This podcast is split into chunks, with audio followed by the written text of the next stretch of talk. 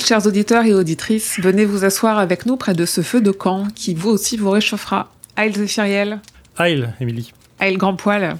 Les mini Bienvenue dans ce deuxième épisode. Aujourd'hui, on va voyager jusqu'au relais dans la deuxième partie du Pistolero, le tome 1 de la Tour Sombre. Mais avant ça, on a des choses à dire puisque visiblement, il y avait quand même beaucoup de monde pour nous écouter au premier épisode. On verra s'ils seront toujours là au deuxième parce que peut-être qu'ils ont écouté, ils se sont dit c'est gros nerd, c'est beaucoup trop nerd pour moi, ils reviendront pas. Mais c'est trop bien d'avoir suscité autant de réactions, c'est génial. Ouais. Oui. Oui, oui, moi je m'attendais pas à ce qu'on ait autant de gens gentils. Enfin, je sais que les gens qui écoutent euh, ce qu'on produit sur King sont gentils en général, mais autant de retours et autant d'entrain pour euh, toutes les théories qui ont pu être développées dans le premier épisode. Donc c'est un peu un jeu dangereux parce que on va, en fait, euh, on, en gardait un peu sous le pied au premier épisode en se disant peut-être qu'on en fait trop et là, c'est fini. on nous a ouvert la porte en grand. D'ailleurs, moi, on m'a contacté sur Instagram, sur l'Instagram de Stephen King France. Il y a une personne, j'ai noté son pseudo. Alors attends. Parce que la dernière fois, on parlait d'un d'un homme qui nettoie une chambre d'hôtel et en fait, on se demandait si c'était une ref à quelque chose ou pas. Mmh, et on mmh, avait quand mmh. même l'impression que c'était une ref à quelque chose ou au moins une expression. Et il y a Anima sur Instagram qui est allée chercher dans son édition en VO ce qui était écrit et en fait, la phrase exacte en VO, c'est It spoke of a man who might stay turn bad pictures in strange hotel rooms. En fait, ça veut dire que euh, Enfin, déjà, on sait que cette citation était présente dans la V1. Et ensuite, ça veut dire que c'est un, un homme qui, qui remet des, des cadres droits. Qui redresse les tableaux. Exactement, dans une chambre d'hôtel. Et en fait, c'est une référence a priori à 1408, Et une nouvelle sûr. du recueil Tout est fatal, qui a été publiée bien plus tard. Donc ça, on pourra en reparler. Et en fait, euh, elle a été publiée en 99, alors que le relais, ça a été publié pour la première fois en 80, et, euh, et dans le Pistolero, euh, l'édition V1 en 82. Et en fait, il est dit que dans la chambre, Mike Hensling, il regarde des photos au mur, et que trois photos sous verre et encadrées sont de travers, et qu'il fait le tour de la chambre et qu'il les réarrange. Donc là, est-ce que King, quand il a sorti 1408 en 99, il avait encore ça en tête, ou est-ce qu'il l'a écrite bien avant, c'est-à-dire à peu près à cette période-là, étant donné que 1408, à la base, c'était une nouvelle qu'il avait choisie pour écriture mémoire d'un métier, pour montrer comment une histoire évoluait de la phase de brouillon à la phase finale. Donc est-ce qu'il l'avait pas commencé il y a archi longtemps, donc au début des années 80, au moment où il a écrit le relais, où il s'amusait à mettre une connexion à l'époque, qui est restée jusqu'à la version qu'on a là, qui est revue et corrigée du début des années 2000. Ouais, mais écrit- écriture est paru quand? Écriture est parue en 99, justement, en fait, parce que... euh, Ah ouais. euh, non, en 2000. Écriture, c'est 2000 et Tout est fatal, c'est 99. Donc c'est juste après, tu vois. C'est ça qui est étonnant. En tout cas, c'est c'est une référence assez évidente euh, à 1408. Ouais. Donc merci à Anima sur Instagram pour ça. Et c'est ouf parce que, euh, enfin, je, suis- je suis content de façon très personnelle parce que quand euh, j'ai vu le film euh, 1408, qui était, qui est quand même très très proche de, la nouvelle, euh, j'arrêtais pas de me dire, mais putain, le mec il est dans la tour, c'est pas croyable. Et en vrai, euh, c'est exactement euh, ça. Donc euh, merci. On a clairement l'impression qu'il est sur euh, un ou plusieurs niveaux Ouais. de la tour, euh, vu ce qui lui arrive pendant, le, pendant tout le déroulé. Que ce soit dans la, nou- la nouvelle, ça, ça se sent un peu moins. Dans l'adaptation, dans le, dans le film, c'est carrément, euh, c'est carrément ça. Oui, c'est une bonne adaptation en plus. Avec euh, John Cusack et Samuel L. Jackson, rappelons-le. Et ils n'ont pas toujours été dans des, dans des bonnes adaptations de King parce qu'ils ont joué dans Cellulaire. Et, euh, donc le, le bouquin est déjà compliqué, alors l'adaptation, n'en parlons pas. Et 1408, oui, euh, lisez la nouvelle et regardez le film. En vrai, c'est assez cool et c'est quand même assez bien fait. Mm. Je, je prends une note mentale pour qu'un jour on reparle des niveaux de la tour. euh, parce Mm. que euh, beaucoup de choses et de théories euh, avec euh, à dire là-dessus, je pense, mais je sais pas si un jour on le fera, mais voilà, je sais. Écoute, tu sais, j'ai dans mon notion, dans la 19e palabre, sous-chapitre théorie et concept, un- une feuille qui s'appelle à développer. Je note Les niveaux les de la niveaux de la tour et tu t'en souviendras. Je Et en général, quand je fais ça, je note entre parenthèses dans où on en a parlé pour euh, si on comprend plus ce qu'on voulait Ouais. développer, on ira réécouter. Tu, peux- tu peux rajouter les roses, le chant de rose can canoré parce que Non, je sais ce que tu veux dire je veux Ouais. qu'on en parle à cet épisode-là. à cet épisode maintenant, à cet épisode-là. Oui, sur, parce que j'ai spoilé Zef sur euh, même pas une théorie et en fait du coup on en est on en est arrivé à une théorie Ah, donc il, faut qu'on le rejoue en, en live ce Ah, soir. D'accord. On verra, on verra. Ah, moi, je pourrais faire l'étonner en tout cas. Et en parlant de théorie, on a eu un, un retour aussi sur YouTube parce que en fait, les, les gens, enfin le désavantage des podcasts, c'est que les gens peuvent pas commenter euh, sous le podcast, mais que ce podcast il est aussi sur YouTube, que les, des gens l'écoutent sur YouTube et que des personnes ont commenté, notamment. C'est Toxis O'Malley Voilà. qui, a, qui est revenu en disant que j'étais brillant. Non, c'est pas lui qui a dit ça, mais quelqu'un l'a dit en tout cas, dans les commentaires et je remercie cette personne. Euh, Quelqu'un a dit que la théorie était brillante. Ouais, mais c'est moi qui l'avance. Euh, je m'envoie des fleurs, je m'envoie des roses. Donc il disait que c'était intéressant euh, la définition du cas dont, dont je parlais sur, sur l'épisode 1 en, en la liant au fait que ce soit et à la fois le destin et à la fois le karma. Et euh, Toxis O'Malley dit que euh, distinguer le cas du destin par le fait que le dessin est écrit à l'avance, donc ça c'est ce que je disais, est intéressant quand on sait que King n'a rien écrit à l'avance et euh, se laisse porter par son histoire et sur l'évolution des personnages. Donc le cas devient alors un concept méta sur l'inspiration de King lui-même finalement. Euh, ce qui est complètement fou parce que euh, ça, ça devient en fait, il devient lui-même une, une source d'inspiration. Enfin, le cas devient la source d'inspiration de King. Vous noterez euh, la lettre de, de départ de chaque mot. Et Hmm. Il y a quelqu'un qui rajoute, donc Naï Avril, qui rajoute que le cas comme tension-réconciliation entre karma et destin, je trouve ça brillant. Voilà, c'est cette personne que je remercie. Euh, et en vrai, c'est intéressant du coup le fait de parler du cas euh, qui guiderait la main de King, parce que effectivement, c'est ce qui se passe et on le sait euh, dans, dans le tome 7. Mm. Mm. Mais c'est avancé par Bev Vincent, on a vu ça ensemble, euh, Mm. il me semblait Oui. qui explique qu'en fait, euh, King est une forme de représentation de Gan. Donc Gan qui est euh, la tortue qui... euh, non, pas ça, c'est Mathurin, Non, non, qui, est, c'est qui est le bien en fait, enfin le blanc. C'est ça. Je confonds avec Mathurin, je m'excuse. Et du coup, le cas qui est finalement une une façon pour Gan d'insuffler en fait quelque chose sur le monde et euh, c'est euh, du coup bah il devient la main la main de Dieu quoi d'une certaine façon Mm. l'écriture de Dieu quoi C'est Métatron. c'est fou voilà J'avoue. Ouais, ouais, c'est très méta. Je, je, je vois le schéma se dessiner dans ma tête, mais c'est très méta. Hum, hum, hum. Une dernière chose sur laquelle on voulait revenir par rapport à l'épisode précédent, c'est ce- cette histoire de cartes et de parchemins qui n'étaient pas à jour, qui étaient erronés, qui machin. On a, tu as réussi à, à délier le vrai du faux et le bon du mauvais. Ah, on en a eu des, des, comment dire, des, discussions sur le. Bah non, ils suivent le rayon, le, trajet du rayon. Mais non, mais si, mais non. Ouais, en fait, il y, a plusieurs y a plusieurs choses à dire, mais je vais aller droit au but. Euh, en vrai, il y a deux versions des cartes. Il y a la version 82 et la version, euh, enfin la V1 et la V2 de Pistolero, grosso modo, qui ont été modifiées. Alors, je suis replongé euh, juste avant l'enregistrement sur euh, sur les différentes cartes qu'on trouve dans Concordance, mais encore plus précises en Concordance en VO. Effectivement, il y a le chemin de de Roland et de Jack qui se modifie légèrement. Mais on voit pas Gilead sur ces cartes-là. On voit juste le chemin très précis de, à partir de Tulle et euh, du coup en passage par la, la- la cabine de, de Brown et du reste. Mm. Donc c'est un peu modifié, mais du coup ça amène l'idée que effectivement les cartes ont été remaniées entre les deux versions et que du coup moi la carte que là j'ai encore sous les yeux est fausse, euh, amenant Gilead bien trop près par rapport à ce que c'est.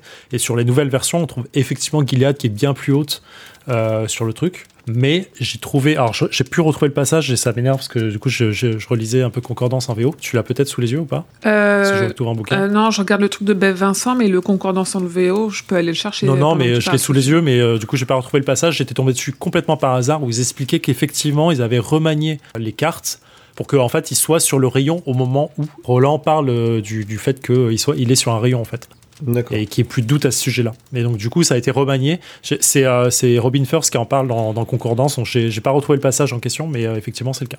Et donc tu disais, les cartes sont plus précises dans concordance en VO qu'en VF. Un poil plus, ouais, je peux vous montrer ça, je suis dessus. C'est-à-dire dans le sens où ils mettent la V1 et la V2 ou alors c'est parce qu'il Alors- y a un peu plus de détails Il y a un peu de- plus de détails, il y a surtout le concordance en VO que j'ai, il est plus gros que le concordance en VF. Et en fait, les, les cartes sont un poil plus grandes, donc plus lisibles.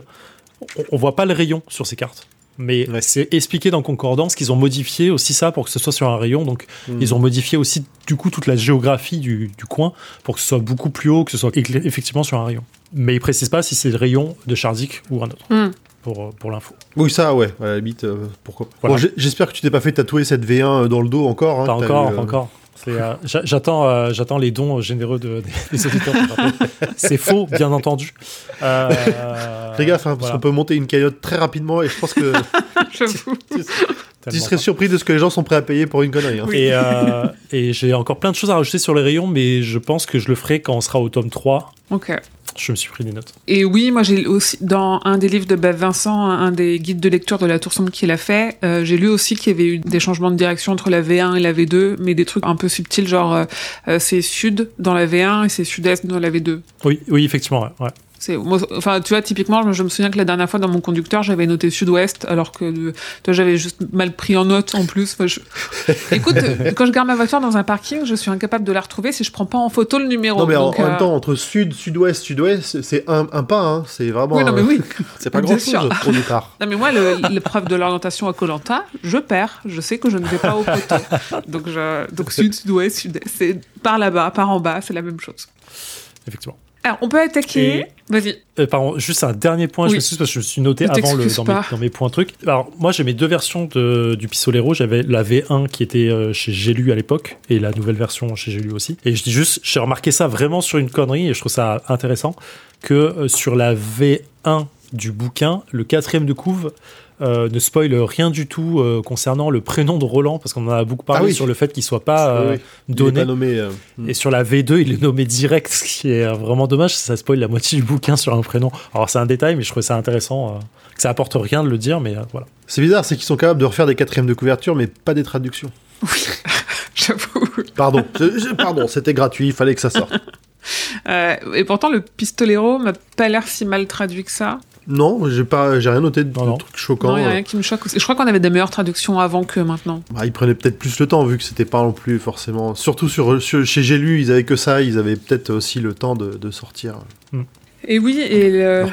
Euh, si les gens ont l'occasion d'aller voir les deux quatrièmes de couverture, moi je l'aime bien. La cou- quatrième de couverture euh, du Pistolero V1, elle est assez mystérieuse. Complètement. ouais. Donc, euh, je la trouvais assez cool. euh, elle, elle dévoile moins, un peu comme aujourd'hui les bandes annonces des films. En fait, t'as tout vu du film, donc tu dis bah non. Tu... C'est ça. Il te manque les scènes entre deux, entre deux morceaux d'intrigue et puis Ouais, c'est bon. c'est ça. En plus, maintenant, t'as même des bonnes annonces, t'as même eu 4 secondes avant la bande annonce qui te, qui te fait une bande annonce de la bande annonce. Oui. le teaser ça- du teaser. Le teaser du, oui. trailer, tu sais. Oui. Mais je soupçonne qu'à l'époque, euh, ils savaient pas trop comment, ré- comment je résume ce bouquin. Tu sais, j'imagine, bon, euh, Roger fait un quatrième de couve. Oh, là là. oh les gars, euh, sérieusement quoi. Du coup, le gars, il a mis un truc au hasard, ce qui est ultra mystérieux. C'est l'équivalent texte de euh, Roger a fait une couverture pour ça, avec des ballons de plage. c'est la même chose. C'est le même, je sûre que c'est la même personne. Ça à la plage. Alors, est-ce que vous êtes prêts à partir euh, pour le relais? Absolument. Chaud patate. La deuxième grande partie du Pistolero. On en a fait déjà une belle première partie la dernière fois. Et en fait, le relais, c'est encore un flashback. En m'en rendant compte, c'est là où je, où je me suis dit que c'est vraiment des nouvelles de King, parce qu'il a tendance à faire ça dans les nouvelles qu'il essaye d'inscrire dans des histoires euh, au long cours, parce que c'est ce qu'il fait aussi pour La Clé des Vents. La Clé des Vents, au final, euh, c'est le tome 8, et ça se case plus ou moins bien entre le tome 4 et le 5, et en fait, c'est juste des flashbacks, des nouvelles qui euh, pourraient vivre complètement à part, et même pas dans le cycle de la Tour Sombre, parce que c'est pas des trucs qui les concernent eux directement. Euh, là, il y a un côté un peu comme ça, alors on en apprend plus sur la jeunesse de Roland, mais il y aurait pas ce qui se passe un peu au début et un peu à la fin en relais, ça pourrait juste être une histoire dans un recueil en fait. Et là, on se rend bien compte que du coup, c'est bien, euh, c'est bien une nouvelle euh, qu'il a rafistolée avec d'autres choses à la fin. Ouais, complètement. Donc on retrouve notre pistolero avec un grand P, dont on sait désormais le prénom, Roland. Il souffre de ce que nous on appelle euh, aujourd'hui dans notre camp et dans notre hood de airworms. C'est- C'est-à-dire c'est pas King qui le dit, hein, mais c'est vraiment que nous comme ça ça s'appelle. En fait, il a une chanson en boucle en tête. Un verre d'oreille. Exactement. Je crois qu'on emploie l'expression comme ça en, en français. Ah, peut-être.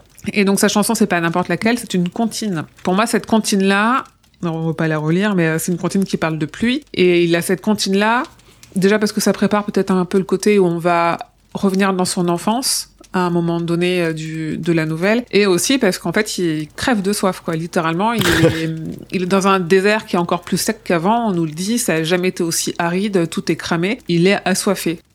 Enfin, c'est comme un mirage, presque un mirage Mm. sonore, en fait. Alors, ça, Ouais. ça continue aussi à, à poser les bases de cet univers qui part en sucette. Parce que du coup, du dedans, ça parle d'un avion et il sait pas ce que c'est un vion, ce, ce vion. Ouais, c'est, en fait, c'est fou. Et euh, j'ai, deux choses à dire là-dessus. C'est un, euh, effectivement, il, il sait pas d'où vient la comptine, mais on apprend dans ce qu'il dit que c'était une comptine que sa mère lui chantait au château, et Mm. ça aura une importance particulière après de comprendre qu'il il a été élevé dans un château. Et deux, sa mère par logique, sait ce que c'est un avion en chantant la, la comptine, ou en tout cas, elle la chante correctement. Et du coup, on peut se demander si sa mère savait euh, ce qu'était un avion à ce Mhm. moment-là. Aussi, ce, qui est- ce que tu disais un peu, Émilie, effectivement, c'est euh, comme il est meurt de soif dans un désert, c'est savoir que la comptine par d'eau et de pluie, ça paraît cohérent aussi avec le fait qu'il est en train de crever et qu'il a besoin d'avoir de l'eau. Clic, bloc. Ah. Pic-ploc. à noter qu'en VO, la comptine commence par The rain in Spain, stay mainly in the plane. Et que cette phrase-là, elle est très spécifique parce que c'est une phrase qui est le début d'une chanson de My Fair Lady, la comédie musicale de 1956. Et a priori, en théâtre, c'est une, une intro de chanson qui est très connue, qui est très Ah. classique, pour la diction et pour euh, pas mal de choses. Pareil, ça fait une. ré- Enfin, on avait déjà eu des références. euh, C'était aux Beatles, je crois, dans, la- dans, le, Oui. dans la première. Ouais. ça- les parallèles avec notre monde continuent à se, à se multiplier. Moi, j'ai adoré que, il, en fait, il sait pas ce que c'est ce vion, parce qu'en effet, c'est là, plus loin, vion. Et c'est vraiment, moi, je, j'adore les premières immersions de Roland dans notre monde. Enfin, déjà, quand il est dans le corps d'Eddie, dans l'avion, où il comprend rien à ce qui se passe, et quand il est à New York, où il comprend rien à ce qui se passe. Et c'est le seul truc que j'aime vraiment dans l'adaptation, c'est ce côté où il débarque dans un monde qui est pas lui, le sien. Il est complètement paumé alors que c'est quelqu'un qui normalement a, a assez confiance en lui et il a beau grandir en sachant que euh, il y a des mondes parallèles ou qu'il y a des multivers et tout, c'est quelque chose qui est quand même assez évident quand on vient de, de là d'où il vient. En fait, c'est quelqu'un de tellement pragmatique et premier degré que euh, il, il y croit pas jusqu'à ce qu'il le voit et on le verra là un peu plus tard quand Jake lui décrit New York. En fait, il se dit mais que que ça n'existe pas. Alors qu'il le sait que ça existe, peut-être pas sous cette forme-là, parce que on sait quand on est dans l'entre-deux-mondes qu'il y a d'autres mondes, parce qu'il y a des voyageurs, il y a des frontaliers, et les frontaliers, c'est c'est ça en fait. Moi, je rajouterais juste, pour, tant qu'à continuer dans les petits détails, que le fait qu'il Mm. sache, il, il appelle ça le vion, qu'il sache pas ce que c'est, ça veut dire qu'en plus, c'est vraiment qu'une comptine qu'il a entendue, qu'il a jamais lu la comptine. Ça se trouve, c'est vraiment que de la pure transmission orale. Et c'est pour ça que je suis pas tout à fait d'accord sur le fait que sa mère devait savoir ce que c'était un avion.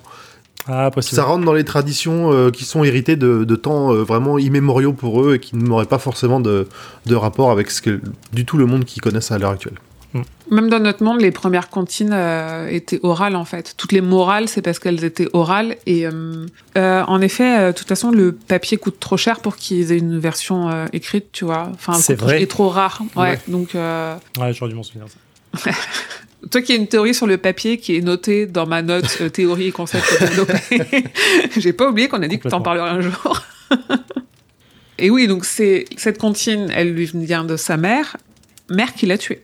Rappelons-le. Par accident. Euh, juste avant qu'il rencontre euh, Jake, qu'il va tuer aussi, par accident, diront certains. Ouais, c'est pas un accident là. Peut-être pas. J'aime à parler de sacrifice plutôt que Ouais. de, de tuerie. Ça, soyons clairs. Lui-même, il parle de sacrifice à Oui, un oui, moment justement, donné. euh.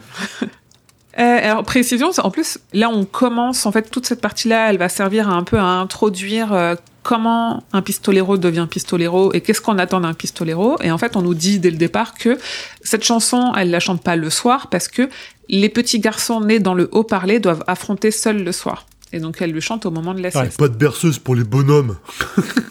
C'est dur, C'est hein comme ça que je le comprends. super ouais. dur. Oui, c'est dur. hein. C'est vraiment l'éducation euh, rude euh, qui le prépare Ouais. bah, pour le préparer aussi euh, à son rôle de, de pistolero. Quoi. Bah, ça- c'est marrant parce qu'il y a le côté. euh, ça renforce le côté honneur, le côté. euh, euh, garder la tête droite et ainsi de suite. Et qui euh, il y a un passage là-dessus, j'avais surligné justement sur euh, l'amour propre, connaître l'amour propre. euh, Mm. Euh, il parle quand il est en train de crever, euh, qu'il sait qu'il va crever parce qu'il a plus d'eau, grosso modo. Il dit euh, de continuer à marcher euh, par une question d'amour propre. Un, pistolero connaît l'amour propre, cet os invisible qui vous tient le cou raide à la tête et la tête haute. Donc vraiment, euh, effectivement, même les petits enfants doivent commencer à apprendre ça. Quoi. Cette histoire d'amour propre, ça prépare vraiment en plus euh, ce qui arrive après Mmh, mmh, euh, pour Roland quand il est avec Cort et Cuthbert. euh, Oui, parce qu'en plus, il dit que c'est Cort qui lui a inculqué à grands coups de pied dans le cul. Ouais. littéralement, c'est pas une image. Oui. Et oui, et cette histoire de tu seras un pistolero euh, et tu affronteras le noir tout seul, euh, c'était. Moi, je me dis, j'aurais jamais été un pistolero parce que j'ai peur du noir. Pistolero, mon fils. en vrai, oh, si on chante pas une berceuse le, le soir, mort. Je suis pas un pistolero. Tant pis, je serai haute. C'est pas grave, ça me va. C'est un pistolero, hot, je suis désolé. hein. Oui, plus. mais il est, il est un peu à part. tu Non, vois. non, non, je suis pas d'accord. Ok. Oui, non, d'accord, c'est un pistolero à part entière. eh ben, je serai, je serai le père Callahan, voilà. Est-ce que je peux être un pistolero Non. À, à la fin, c'est un pistolero aussi? Non, oh non. Euh, Je, je me porte en faux, monsieur, c'est pas vrai. Et on en reparlera. Mais alors là, cette- ce passage-là, il est- je suis mort de rire à chaque fois que j'y pense. euh, C'est mort, c'est pas un pistolero.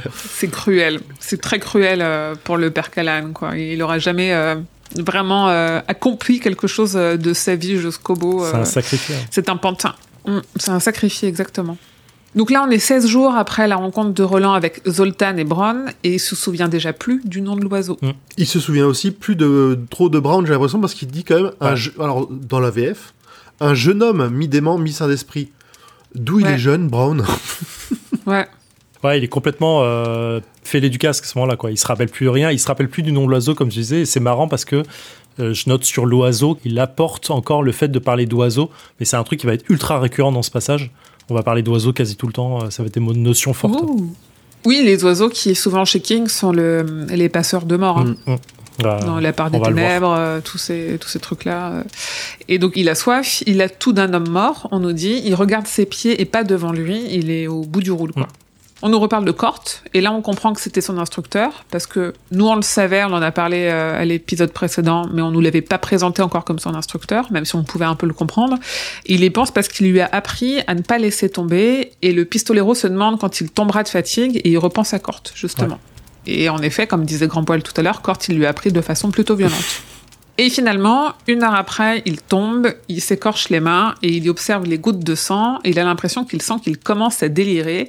Et moi, j'aime bien parce qu'il dit « Oh, d'où Jésus, je suis mal barré Et j'aime bien qu'il dise « d'où Jésus » parce que on nous parlait d'homme Jésus avant. Donc du coup, ça, montre aussi un peu la complexité de la croyance de l'entre-deux-mondes qui est mêlée un peu à notre croyance à nous parce qu'il dit pas d'où homme Jésus, il dit d'où Jésus. Donc il y a cette expression qui existe alors que a priori, il n'y a pas de Jésus chez eux, quoi. Donc c'est marrant. Au- Au-delà de ça, je trouve ça intéressant qu'il nomme le Jésus plutôt que le cas. Parce que euh, c'est, il a jamais été, euh, enfin si on parle de croyance euh, chrétienne, il a jamais été chrétien en fait. Il a toujours plus vécu par le cas que par autre chose. Et du coup, je trouve ça intéressant qu'il se, dans le moment où il pense qu'il peut basculer vers la mort, il retourne vers un, vers un truc plus humanifié en fait. Parce que Ouais. finalement, Jésus représente plus le, côté humain de Dieu parce que physique a marché parmi les hommes et du reste, alors que le cas reste qu'un concept métaphysique. Quoi. Mm. Je je suis pas tout à fait d'accord parce que pour moi, l'éducation qu'il reçoit, qu'il a reçue surtout à Gilead, ça fait très éducation de noble, mais aussi euh, pseudo-catholique par rapport à cet univers-là. Donc je suis pas, je suis pas choqué comme ça. Ouais. Je pense que là, en plus, il est pas encore, euh, il a pas encore subi toutes les épreuves qu'on va avoir au fur et à mesure. Où il a le, d'où Jésus, il s'en a rien à péter. C'est le cas, euh, tout, c'est ça, Mm. sa réponse à tout. C'est pas encore le, pas encore le cas. Hum, hum, hum.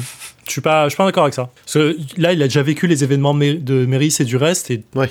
Il y a déjà vachement euh, le côté tour sombresque qui est là en fait. Euh, Le cas, euh, est-ce que le cycle et le fait que, bah, en fait, il n'y a pas le choix euh, d'avancer vers ça et ça quête vers ça. Mais euh, c'est euh, c'est un point de vue. Et surtout de mémoire, mais on, on- on- on le verra en avançant quand il explique aux autres pistoleros, à Eddie, à tout ça, qui est l'homme Jésus. Du reste, il a un peu euh, de mémoire un peu pas méchant, mais en mode c'est de la merde quoi. Ouais, c'est, ouais. Alors que, rappelons-le, sa quête à ce stade, c'est pas la tour, c'est l'homme en noir. Est-ce que c'est l'homme en noir? Si ça avait été la tour, il aurait réagi euh, à Tulle au fait qu'il est sur un rayon parce que les nuages Mmh. vont. En fait, c'est c'est ça. Et euh, autant il peut être porté par le cas, mais il est surtout porté par le fait de rattraper cet homme. Et euh, il y a, il y a pas. Je pense qu'il n'y a pas tant de notion de cas pour lui encore à ce moment-là. Ouais, possible. Euh, en, en reparlant de Tulle, je note juste que dans la tuerie de Tulle, parce que j'y ai repensé, on ne s- on n'a pas noté que Sylvia n'était pas morte. Parce qu'il dit qu'il a tué tout Tulle, mais à aucun moment il précise qu'il l'a tué elle. Et moi, ça m'a ça Hmm. m'a gêné en y repensant qu'elle soit pas nommée comme morte. Voilà. Je sais pas si elle est morte. Oui, il me semble qu'en plus, la façon dont c'est décrit, elle est à l'arrière et elle scande à la foule d'attaquer le pistolero, donc elle est en retrait. Donc potentiellement, en effet, elle est pas morte. Bah ouais, je sais pas. Je, je, c'est vraiment qu'une méta, méta, méta, quoi. Mais euh, je le dis comme tel. euh, je vois que Rampol n'est pas d'accord. C'est pas ça, Non, je, je suis en train de. Je, je reviens en arrière sur le livre. Je vous laisse, je, je regarde, ça m'étonne. Ouais, alors je, je continue et puis on fait un flashback euh, dans le a- flashback du flashback besoin. euh, si besoin. Je me permets juste d'intervenir avant qu'on passe à autre chose sur euh, le passage avec le sang, qui est euh, plein de choses ultra caractéristiques de plein de choses, surtout quand on nomme Jésus juste après. Oui, grand poil. Elle est morte. Elle est morte, il précise. Et puis bien. hein. Ah, ok, d'accord. Je, je me je m'en Ah, souvenais plus, merci. Euh, donc le passage avec le sang sur euh, justement il s'écorche les mains, il tombe, il se relève et en fait il, parle du sang qui ressemble à du sang normal, mourant à l'air libre, avec un air suffisant aussi suffisant que le désert. Le sang n'avait pas soif, lui, le sang se faisait servir, le sang se faisait offrir en sacrifice. Un sacrifice par le sang, tout ce que le sang avait à faire, c'était couler, couler et couler. En, à noter qu'en anglais, on parle de, de, run pour couler, pour le sang, le, mm. sang qui, qui, qui, run à travers les, reines, les veines. Et du coup, là, il y a une goutte de sang qui, qui, tombe au sol et qui est aspirée complètement par la terre. Et là, il parle de Jésus. La relation du sang à Jésus, elle est ultra claire. Et du coup, il y a un effet euh, très, euh, pas prophétique, mais euh, théologique là-dedans qui est, qui est folle, je trouve. Un effet fou, même. En effet. Voilà. Mm. Donc en fait, il délire tellement qu'il se rend pas compte qu'il est arrivé à un relais de diligence. Donc c'est vraiment dire dans quel état il est parce qu'il a perdu toute sa vigilance. Et il est devant deux bâtiments, une écurie et ce qui est une maison ou peut-être une auberge. Là, je, trouve l'image très forte. On nous dit le pistolero se tenait debout, les mains contre la poitrine, sans avoir conscience de sa posture déclamatoire, bouche bée. Et je le vois tellement bien. Je trouve que le Pistolero est incroyable pour ça. Le Pistolero, le, ce tome-là de puissance à nous mettre des images dans la tête. D'autant plus que il est mourant, il n'a pas vu le relais, il précise qu'il sait que là où il est, il y a 7 km. Je me dis, euh, la précision du Pistolero jusqu'au bout est parfaite. Ouais, c'est les, yeux de l'aigle là. Hein. Ouais. Et au lieu d'être excité, il est en colère et il court les mètres qu'il lui reste à parcourir en ayant clairement loupé son jet de discrétion parce que quand tu arrives à un endroit aussi dangereux, tu ne cours pas comme un dératé avec tes armes qui brinquent euh, autour de toi et tout. Euh. Et en fait, on nous dit, il ne voit rien hormis la silhouette dans l'ombre. Il ne lui vint à l'esprit que plus tard que peut-être cette silhouette était celle d'un mort. En fait, il, si à ce moment ça avait été un piège, il tombé dedans. Ouais, il, pense, il pensait vraiment avoir affaire à l'homme en noir. Moi, en plus, au tout départ, je me suis dit que c'était peut-être juste un mirage, tout ça, que ce soit le relais comme l'ombre comme qu'il voit. Et lui ne se dit pas que c'est un mirage. En fait, il est vraiment tellement à deux doigts de perdre la tête que il fait même plus attention. En plus, c'est fou parce que cette idée de piège l'obsède. Ça l'obsède toute la première partie parce que c'était un piège à Tulle. Là, ça va l'obséder parce qu'il sent que Jake est un piège. Et à ce moment-là, il est pas du tout sur ses gardes, quoi. Il est vraiment juste au bord de la folie et il a besoin d'une dernière chose à laquelle se raccrocher et il court. Et là, ça aurait été un piège, c'était fini, quoi. Fin du, fin du pistolero, euh, pas de tour sombre et euh, merci, au revoir, quoi. c'est un peu comme euh, quand il est chez, chez Bron et qu'il se penche pour, pour boire et il dit l'autre peut arriver derrière et me tuer, quoi. Et ce serait fini. Et là, il précise, bah, ce serait le cas. Là, c'est le. oui. là, c'est pas le cas, c'est la soif. Donc, il déboule comme un fou en se disant je suis en train de mourir ici, pensant tomber sur l'homme en noir, mais il tombe sur un garçon, cheveux éclaircis par le soleil, garçon qui le fixe sans rien dire. Alors il tombe sur un homme en noir qui a priori a perdu un peu des centimètres. oui, oui, quelques centimètres. Vraiment jusqu'au bout il se dit il est bizarre celui-là. Il a perdu 60 cm et il est tout maigrichon. il a rajeuni. Et on sent, euh, sans même qu'il parle. Alors après, je sais pas dans quelle mesure c'est parce que nous on connaît Jake et on sait très bien dans quel état d'esprit il est à ce moment-là, mais on, sent un peu euh, euh, l'incrédulité, la méfiance, le désespoir, tout ça en un seul regard du gamin envers le pistolero, quoi. Et on se met aussi un peu à sa place d'être débarqué là. On le redira plus tard, mais son seul repère c'est le nombre de caca qu'il a fait parce qu'il a perdu conscience des jours. Il sait plus trop d'où il vient et comment c'était. Et un, un fou à mon avis, plein de poussière, suant avec du sang sur les mains, tel Jésus qui déboule en courant et qui tombe à ses pieds, tu fais bah, incrédulité. À noter qu'avant de tomber à ses pieds, le pistolero a le temps de regainer ses armes.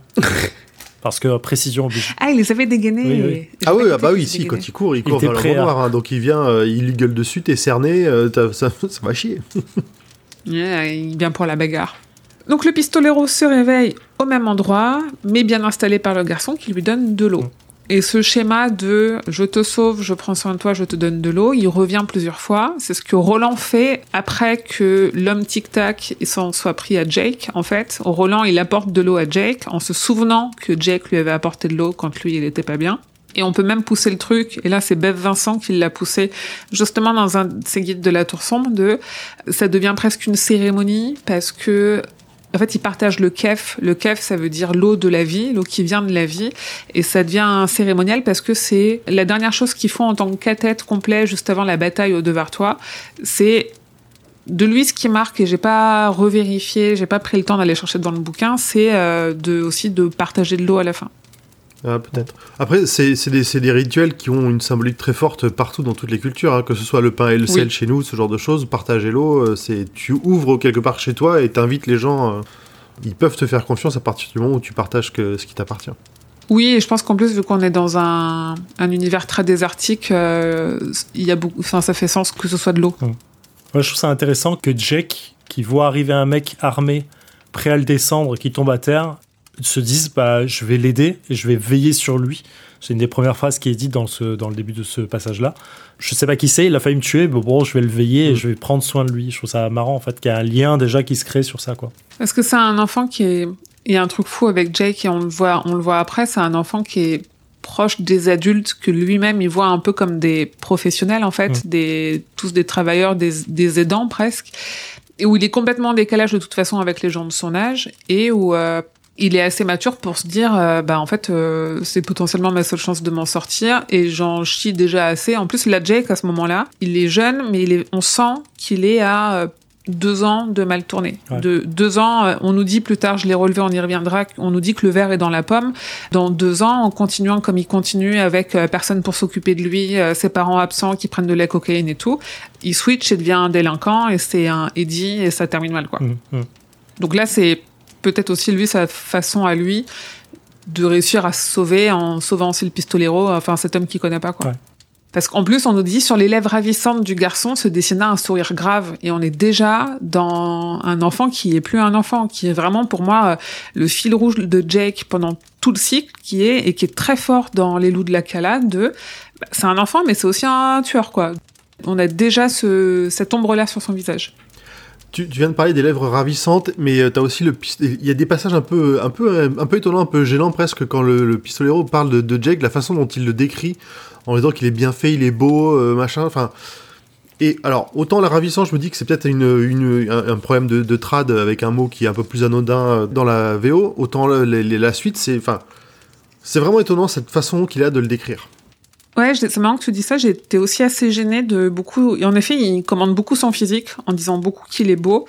Et je me demandais si c'était pas un peu euh, comme, euh, je sais pas, un mec du Texas va aller commenter une mule, tu vois, quelque chose qui va l'accompagner, qui va lui servir, et de se dire, ok, il a l'air euh, assez gaillard, il a l'air assez en forme, et euh, potentiellement, ça sera plus un atout qu'un Ouais.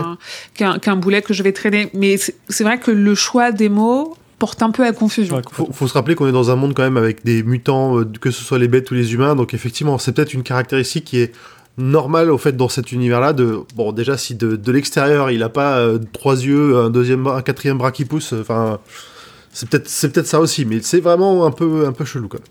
Oui, parce que nous, le, la partie d'avant, on était à Tulle, et à Tulle, en fait, il n'y a plus rien ni personne à sauver, euh, des- plus rien n'est sain, quoi. C'est des de, main de, de, de- qui, qui, euh, enfin des paysans des pecnos quoi. Ils sont, c'est en train de mourir dans leur ville quoi. Mm. Ouais. Donc le petit garçon s'appelle John Chambers, qu'on peut appeler Jake, que la dame qui travaille pour nous, donc on comprend pour sa famille, appelle Bama. Et Roland estime qu'il a 10 ou 12 ans et il est rassuré d'avoir vu passer de la peur sur son visage. Et moi, c'est là où j'en veux aussi au film, c'est que Tom Taylor, quand il joue dans La Tour Sombre, il a déjà 14 ou 15 ans. Ouais. Et ça se voit. Et pour moi, dès que je l'ai vu, je me suis dit, il est trop grand. C'est pas Jake. Un Jake, il peut pas avoir 15 ans. C'est pas. Tu perds l'essence même de ce qu'est Jake, ce petit garçon qui devient un adulte quand t'as déjà 14 ou 15 ans. C'est Mhm. fini. T'es déjà. T'as déjà passé un pied du côté de l'adulte et c'est pour ça que dans ça, les gamins, ils ont 11 ans. C'est essentiel. Mhm. Je suis d'accord. C'est intéressant. Enfin, pour faire la finir la relation au film aussi, on sait pas du tout la même famille euh, de Jack. Alors, on, est, on est loin de ce que ça aurait dû être. Le côté euh, Bama euh, et la, la, la gouvernante qui, qui est chez Jake et chez ses parents, c'est bien sûr un ajout sur la V2 qui n'existait pas d'ailleurs sur la V1. Donc, juste Ouais. pour préciser que c'est pour faire le, le lien le avec la passif, prochaine ouais, rencontre. euh, n'était pas complètement fait. J'ai- J'aime bien aussi le côté, euh, quand tu as précisé que le, le pistolero voit de la peur dans, euh, dans les yeux de Jack et ça le rassure de savoir qu'il peut encore Mm. faire peur malgré euh, le fait qu'il soit allongé, mourant et qu'on lui serve de l'eau pour s'en sortir. C'est intéressant. Bah, je, je pense que c'est pas le, le temps que- qu'il fasse peur, mais qu'il se rend compte que Jack est pas complètement inconscient. C'est surtout, pour moi, c'est Oui. surtout ça qu'il voit dans son regard, pas le fait que lui puisse encore faire peur. euh, Ah oui, d'accord. ok. Je crois que c'est comme ça que c'est dit. Que en effet, en fait, c'est potentiellement pas un danger parce qu'on voit que lui-même a peur. En fait, il parle de confiance. Il dit il aurait fait bien Ok. mon confiance s'il n'avait pas montré de la crainte. Ouais. Ouais, dans l'idée, c'est ça. Moi, je me dis, c'est, il est quand même culotté, Roland, parce que quand on sait ce qu'il va faire à Jake, je dis, mec, tu vas le trahir dans pas longtemps, tu vas le tuer, et après, il va revenir, et tu vas l'emmener avec toi en aventure, et il va se sacrifier pour que tu ailles à ta putain de tour. Euh, t'es vachement culotté, et d'essayer de voir s'il a confiance en toi ou pas, quoi. non!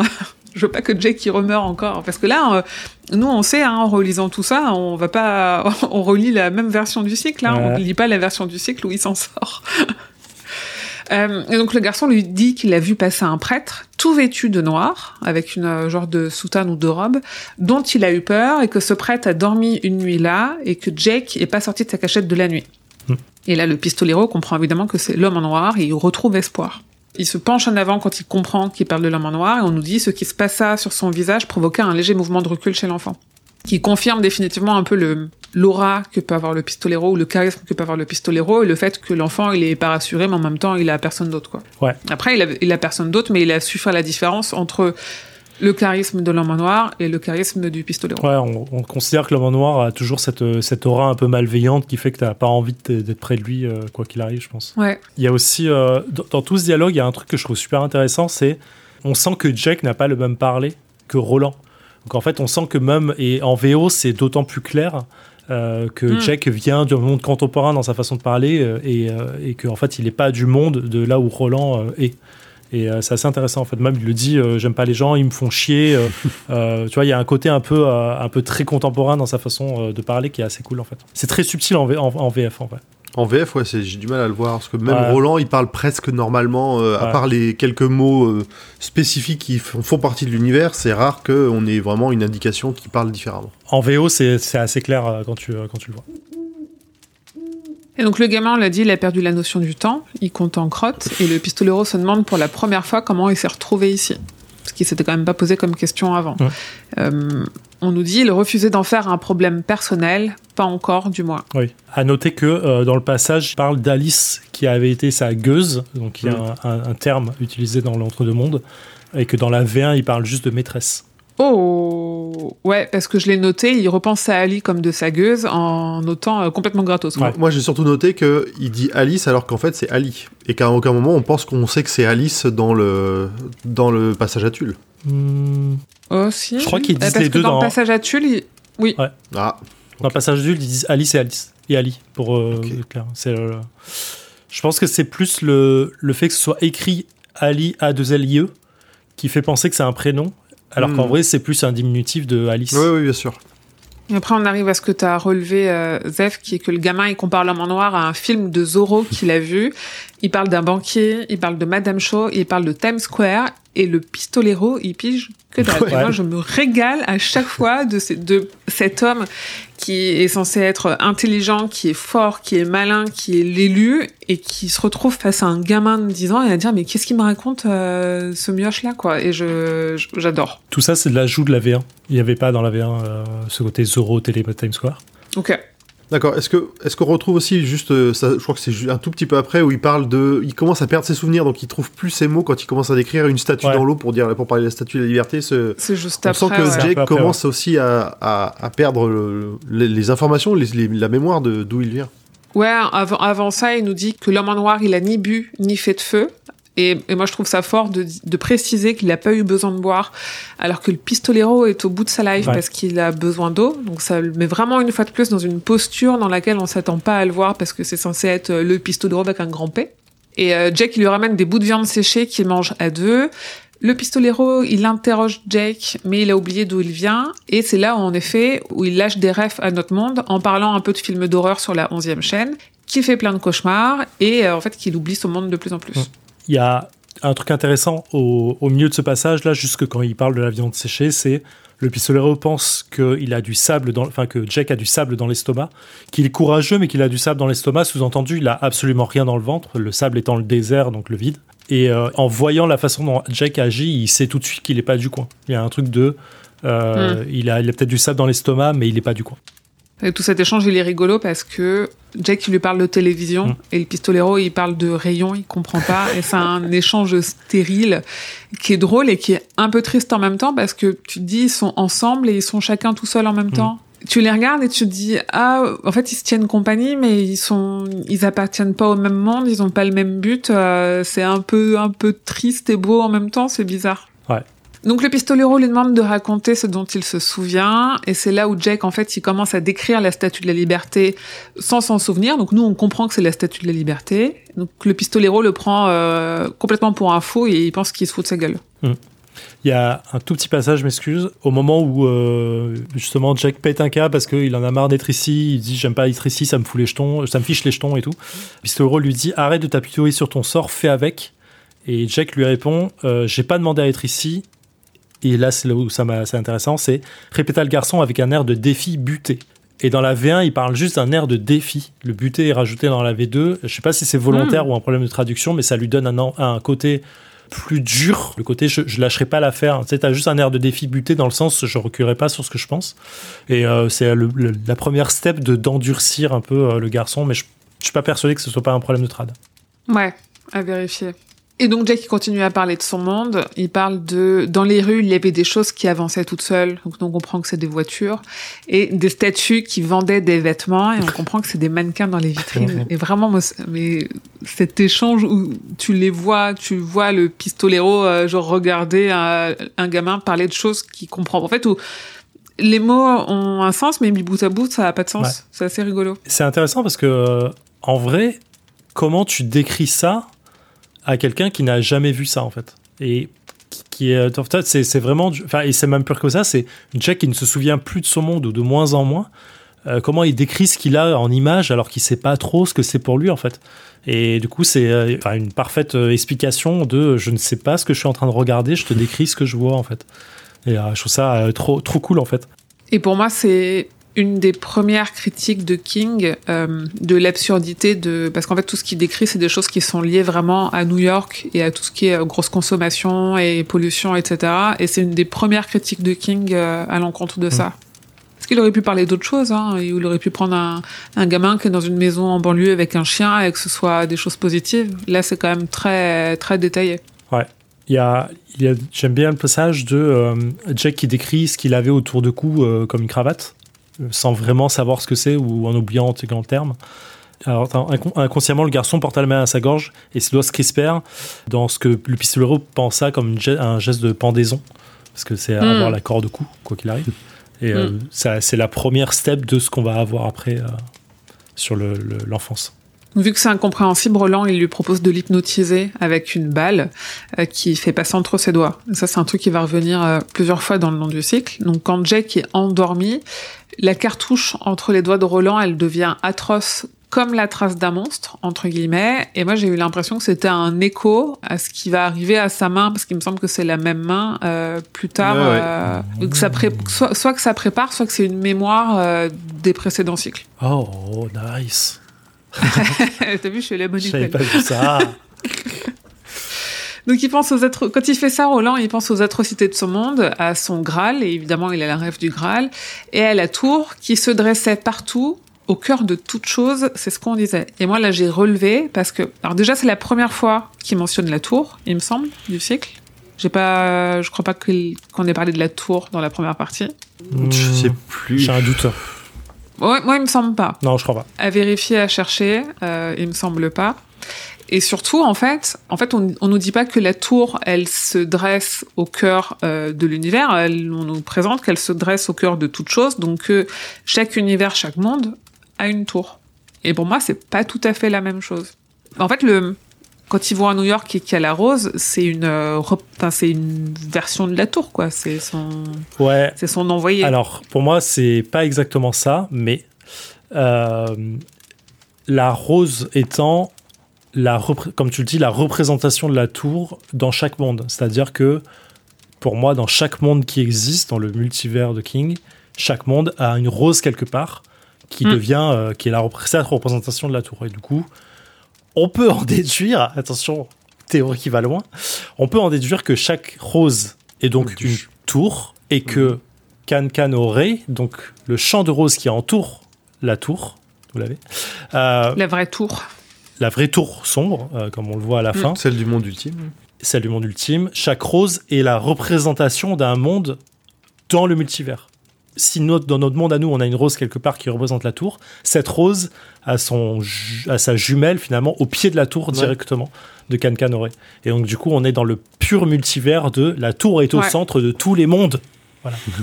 ce, qui, ce qui marche parce qu'en plus, quand on, je crois qu'on dans de mémoire, on a eu une ou deux descriptions de quand il zoome, quand il regarde, quand il, la, la, la fleur s'ouvre et qu'elle, enfin, on a l'impression qu'elle contient un univers effectivement. Complètement. Et là, je pousse le vice jusqu'au bout. Quand Roland arrive à la tour au tome 7 avec Monsieur Patrick Danville, qu'ils sont euh, acculés par le roi euh, cramoisi derrière un morceau de mur et que Patrick doit dessiner le roi et l'effacer pour le tuer, Roland va subtilement arracher une rose pour lui donner des pétales pour faire les yeux rouges du roi. Peut-on se dire qu'à ce moment-là, Roland a détruit un monde en détruisant la tour d'un monde? Juste pour détruire le roi. Je trouve ça absolument merveilleux. Je vois Galactus Moi, en train de manger une planète. Oui, moi je vois euh, dans Man in Black, en fait, euh, notre univers est dans une bille avec laquelle les extraterrestres jouent, et tu te dis, ils perdent la bille, ils cassent la bille, bah tout ce qu'il y a à l'intérieur, pouf, c'est fini. Et là c'est pareil. J'adore. Et, euh, J'adore. et je trouve ça fort. Et du coup, quand on relit, le- ah, quand on relit, ouais, je me souviens très bien du passage du tome 7 où Roland arrache cette rose. Euh, Mm. Il a du mal à le faire. Elle est fortement ancrée dans le sol. Il, est vrai, il a vraiment l'impression d'arracher un pilier. Et au-delà de ça, il- il- elle se défend comme bec et ongle parce qu'elle lui arrache le reste des doigts qu'il a. Quoi. Et donc, du coup, tu as un effet de euh, bah, vraiment, je viens d'arracher quelque chose au monde. Quoi. Ah. Voilà. 6 milliards de personnes, 8 milliards de personnes mortes pour un roi cramoisi, c'était le prix à payer.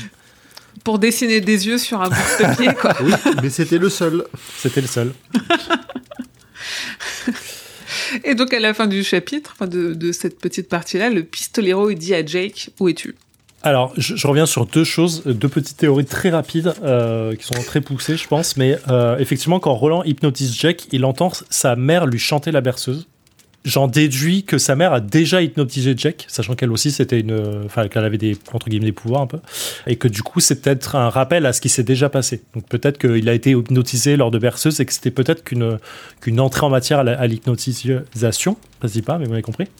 Et on arrive en plus au fait que cette chanson lui rappelle, l'amène en tout cas dans sa réflexion à effectivement lui parler de meurtre, viol, Graal et tour, parce que Mhm. effectivement c'est après le meurtre de sa mère qu'il va vers la tour et que toutes ces choses sont au centre euh, de la tour.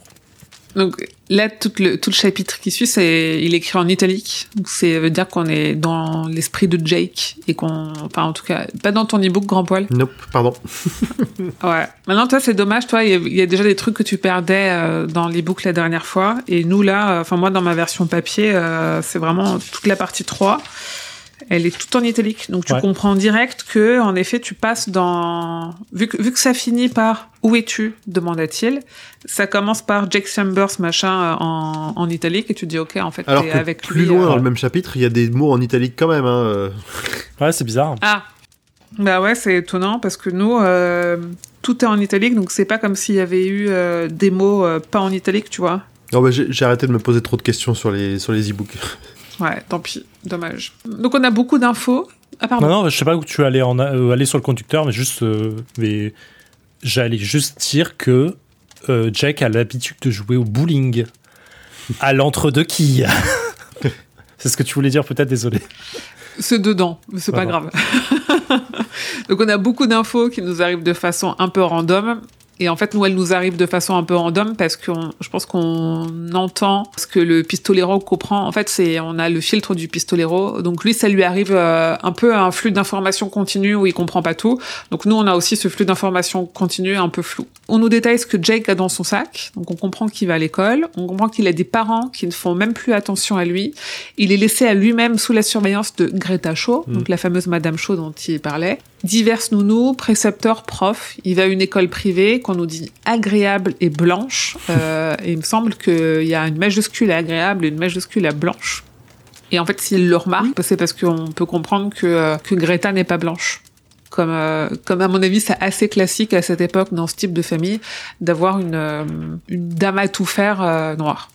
Surtout qu'elle l'appelle Bama, donc c'est un peu cliché, mais King est assez dans les clichés à cette époque-là. Euh, mais que ces gens qui s'occupent pas de lui, euh, ça ne ressemble pas à l'amour d'un parent, et on nous dit quand même que personne ne l'a serré contre son sein chaleureux.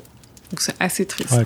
C'est pas la joie entre ses parents, sa mère, entre guillemets, maigre mais sexy, qui couche avec des amis malades, et son père travaille pour la chaîne avec ses collègues qui prennent trop de coke. En fait, le père dit coco, mais Jack, à ce moment-là, il pense qu'il veut parler de coca.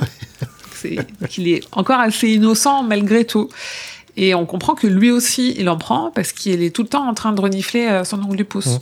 En citation, on nous dit que Jack ne sait pas qu'il est tous ses professionnels sauf Madame Shaw. Et c'est là où euh, on commence à comprendre que oui, le pistolero, il est dans sa tête et en fait, on sait pas trop si Jake, il a conscience de ça ou si c'est le pistolero qui se rend compte que Jake, il aime pas toutes ces personnes sauf euh, Madame Shaw.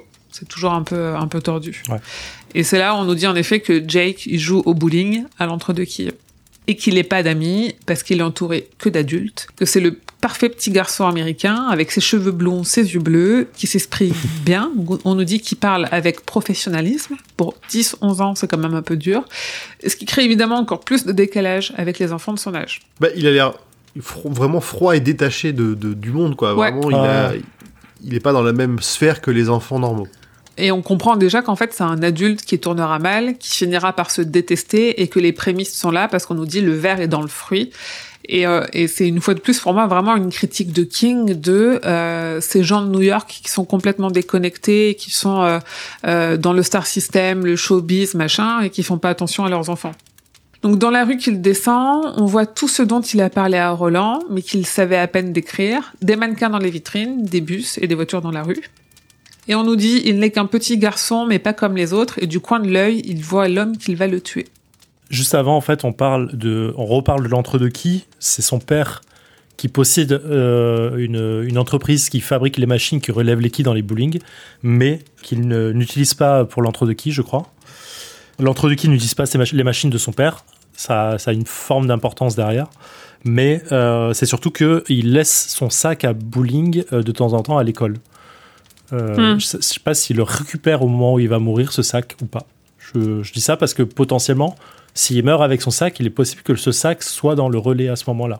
Alors, pour Ah. moi, il meurt avec. hein, et on, on voit même un moment où il est éjecté. Le, il, il parle du sac qui est éjecté de sa main au moment où il se fait, euh, où il se fait renverser. Ah ouais, on j'en reviendra. Mais du Oui, coup, je vois la tête d'Emily parce que voilà quoi. Je sais. Je vois où tu veux en Je venir. vois, tu vois où on veut en venir. On en reparle dans Oui, un ou deux oui. chapitres, je crois. Donc là, on nous dit qu'il voit l'homme en noir. Sauf que euh, c'est une pensée du pistolero. Mm, mm, mm. Parce que, une fois de plus, c'est, en fait, il interprète ce qu'il comprend des infos que Jack lui envoie.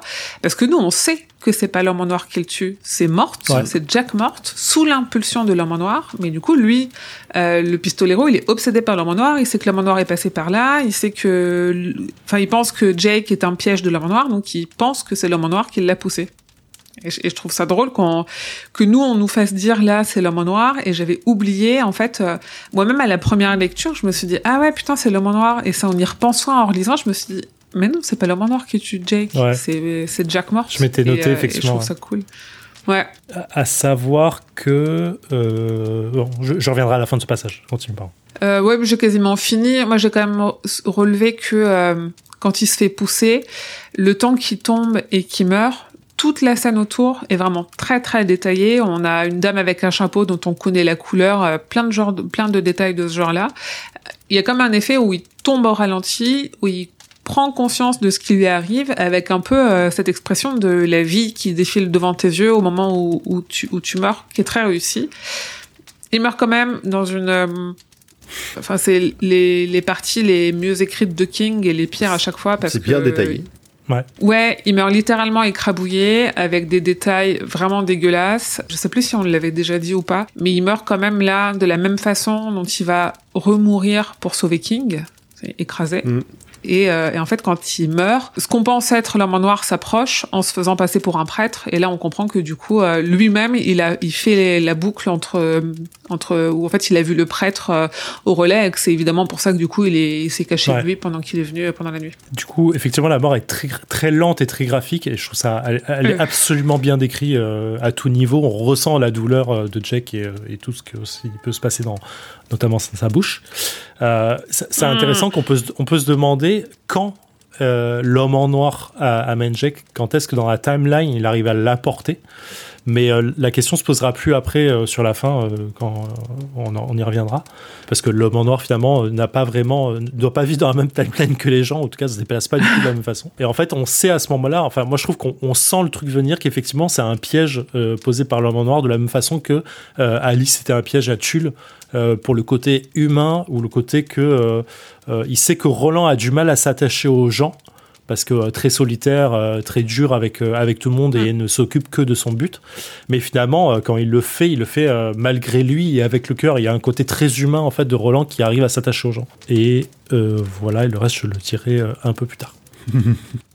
Donc retour au relais, le pistolero il est dérangé par le récit parce que pour lui cette ville elle n'existe pas et en fait il comprend quand même l'importance de ça et du fait que ce côté où pour lui ça n'existe pas mais il sait, on nous le dit, que le garçon ne ment pas et donc il a peur des implications de tout ce que Jake a raconté. Il sent qu'il y a un truc qui est en train de basculer. Il fait quand même un parallèle avec Lude. Oui. Dont on entendra parler plus tard. Lude qui est euh, la version de l'entre-deux-mondes de New York. hein. Complètement. Donc euh, en effet, ouais, le, parallèle, le parallèle est plutôt bienvenu. Jake, il est encore endormi et il préfère ne pas se souvenir de tout ça à son réveil parce qu'il précise quand le sang est sorti de ma bouche, il avait le goût de ma propre merde. et là, j'ai fait ah. Et c'est intéressant, c'est c'est pas Jack qui dit ça, enfin qui ça, c'est le pistolero qui lui demande. Il dit Est-ce que tu veux te souvenir Ouais. de tout ça, sachant Mm. que c'est un moment crade euh, et difficile à, de, de se souvenir. Il demande s'il veut s'en souvenir. Et je trouve que le poser la question, ça le rend déjà très humain envers Jack en disant Ouais. Est-ce que euh, il mérite de, se, de, de vivre encore une fois tout ça et de s'en souvenir Et euh, ça montre une première forme euh, d'attachement qu'il a à lui en fait. Oui, et ça c'est dit juste après, en fait, que le pistolero, il sent qu'il aime beaucoup le petit garçon, mais il trouve aussi qu'il se dégage de lui une odeur de piège, donc il est quand même encore sur ses gardes, et du coup, il le laisse dormir. Il dégage quelque chose de mortel, je trouve. Oui, bah oui. oui, oui, on, comprend, il vient de mourir, il va mourir bientôt. Donc le pistolero, il se souvient à ce moment-là de son enfance, comme si elle avait été vécue par quelqu'un d'autre, quelqu'un qui avait fait un saut à travers un objectif temporel pour devenir un autre. Et moi, j'aime bien ça parce qu'on a tous ce truc. Moi, du haut de mes 36 ans, j'ai l'impression que mon enfance à moi, elle n'a pas été vécue par moi. Et lui, du haut de ses, on sait pas quel âge, forcément, il s'en souvient pas. Et en même temps, son enfance à lui, elle ne s'est passée qu'une fois. Et si on suit notre théorie du premier tome, il à sa 19e fois adulte. Donc c'est littéralement la personne qu'il était enfant et la personne qu'il est adulte. Il est plus sur la même timeline, donc c'est plus lui en Ouais. fait. Et, et j'aime bien pousser ça un peu. Je suis assez d'accord avec ça. Ouais. Enfin, j'aime bien, j'aime bien cette théorie en tout cas. Donc il se promène dans le relais, il voit une pompe à eau qui doit aller très profond, il a jamais vu une pompe aussi grosse et il se dit qu'il a- qu'elle n'a pas été retirée quand la gare a été désaffectée à cause des démons et ça lui déclenche un frisson. Enfin, j'aime bien le fait qu'on parle, qu'il parle de démons. euh, ouais, normal, c'est des démons. Moi, ce que, ce que j'aime bien sur ce point-là, c'est que ça parle d'électricité, ça parle de pompe, et justement, il y a Oui. le, vraiment le- les deux mondes complètement opposés qui se rencontrent dans ce pauvre petit relais là. Ouais, un truc abandonné, ouais. En plus la pompe elle fonctionne, Mm. probablement sur générateur électrique, fabriqué par North Central Positronics. Oh, dis donc Et le pistolero, il aime pas ça. Et on a ce côté que tu disais grand poil, où on- je cite, cette machine était aussi déplacée dans cet espace-temps que le grand amour, et pourtant elle était aussi concrète qu'un jugement, avec un grand J, un rappel silencieux du temps où le monde n'avait pas encore changé. Mm, mm.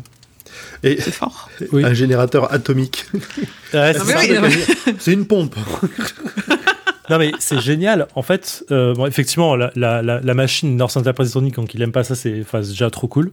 Mais euh, le fait qu'il le, le pistolero sache et explique euh, comment ça fonctionne, euh, ouais, c'est un générateur euh, atomique euh, qui fait de l'électricité. Enfin, tu- Mec, euh, en vrai, euh, tu viens de Tulle. Euh, les gars, ils- c'était un peu des pecnos. Ah ouais, tu peux te demander dans quoi le château était, quoi. Genre, euh, tu vois, quel- à Oui. quel niveau de technologie ils étaient. C'est ça, qu'est-ce qu'il leur restait à ce moment-là? Ouais, la technologie vient effectivement de l'ancien. On est à l'inverse de notre monde.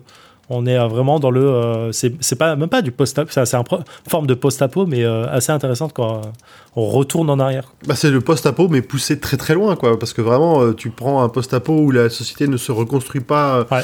spécialement euh, avec euh, tous les, toutes les connaissances qu'on pouvait avoir. On arrive, voilà, tout se perd. Oui, parce que tout décline en Mm. fait. Ouais. Sauf l'atome. Vive le nucléaire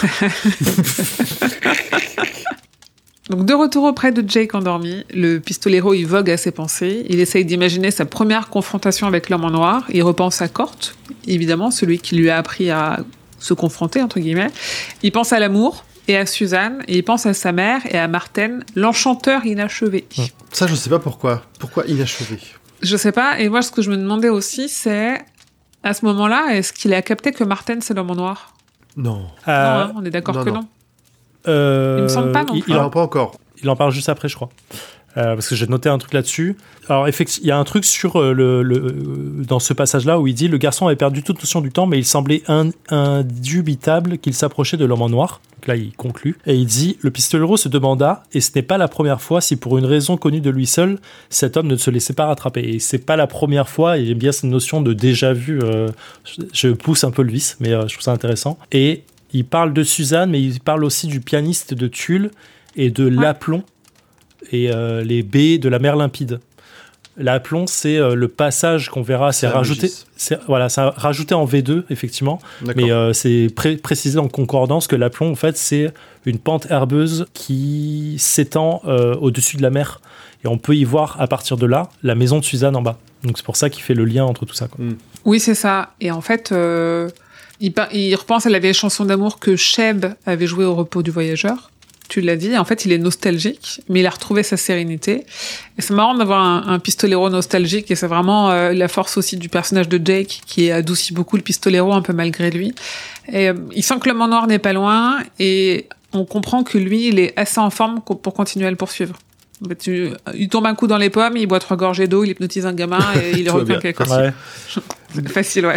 Je- juste dans la suite de- des, des choses dont il se souvient, et on, on nous dit encore une fois, hein, c'est c'est tout le tempérament de, de Roland, que sans ce- cette capacité à avoir de l'affect, euh, dont à se lier quand même aux gens, même des fois malgré lui, eh ben, euh, ça aurait été un homme sans imagination, dit texto, un dangereux nulard. Oui. On- C'est vrai que à chaque fois, quand on voit les descriptions de Roland, on nous dit il a pas d'imagination, il a pas d'humour, euh, il est très borné, très buté, mais il a quand même du cœur, et il faut le rappeler de temps en temps parce que ça sort pas toujours. On l'avait dit, je crois, au premier tome, euh, enfin, on nous le dit qu'il est romantique. C'est ça. Mais que ça, personne, Ouais. enfin, qu'il- c'est un de ses secrets les mieux gardés. Ouais. Ah, c'est marrant. Ah ouais, j'aime bien. Donc il s'est assoupi, et quand il se réveille, la nuit tombe. Jake est assis sous le porche de l'auberge, et il a allumé une lampe, mais il est sous le porche et pas à l'intérieur, parce qu'il a peur de faire brûler dans la maison, tellement tout est sec. Du relais, pas de l'auberge, mais ouais. Ah, moi j'ai noté de l'auberge. Hmm. Il y a c'est marqué auberge. C'est marqué auberge dans le texte. Le porche de l'auberge, ça doit faire partie des bâtiments euh, où ils se sont Ah, bien craqués en pour retraduisant. Autant pour moi. Donc le pistolero palabre avec Jake et lui dit qu'ils partiront ensemble le lendemain pour suivre l'homme en noir et pour peut-être qu'il les amène jusqu'à une tour et il prévoit de jeter un œil à la cave avant de partir.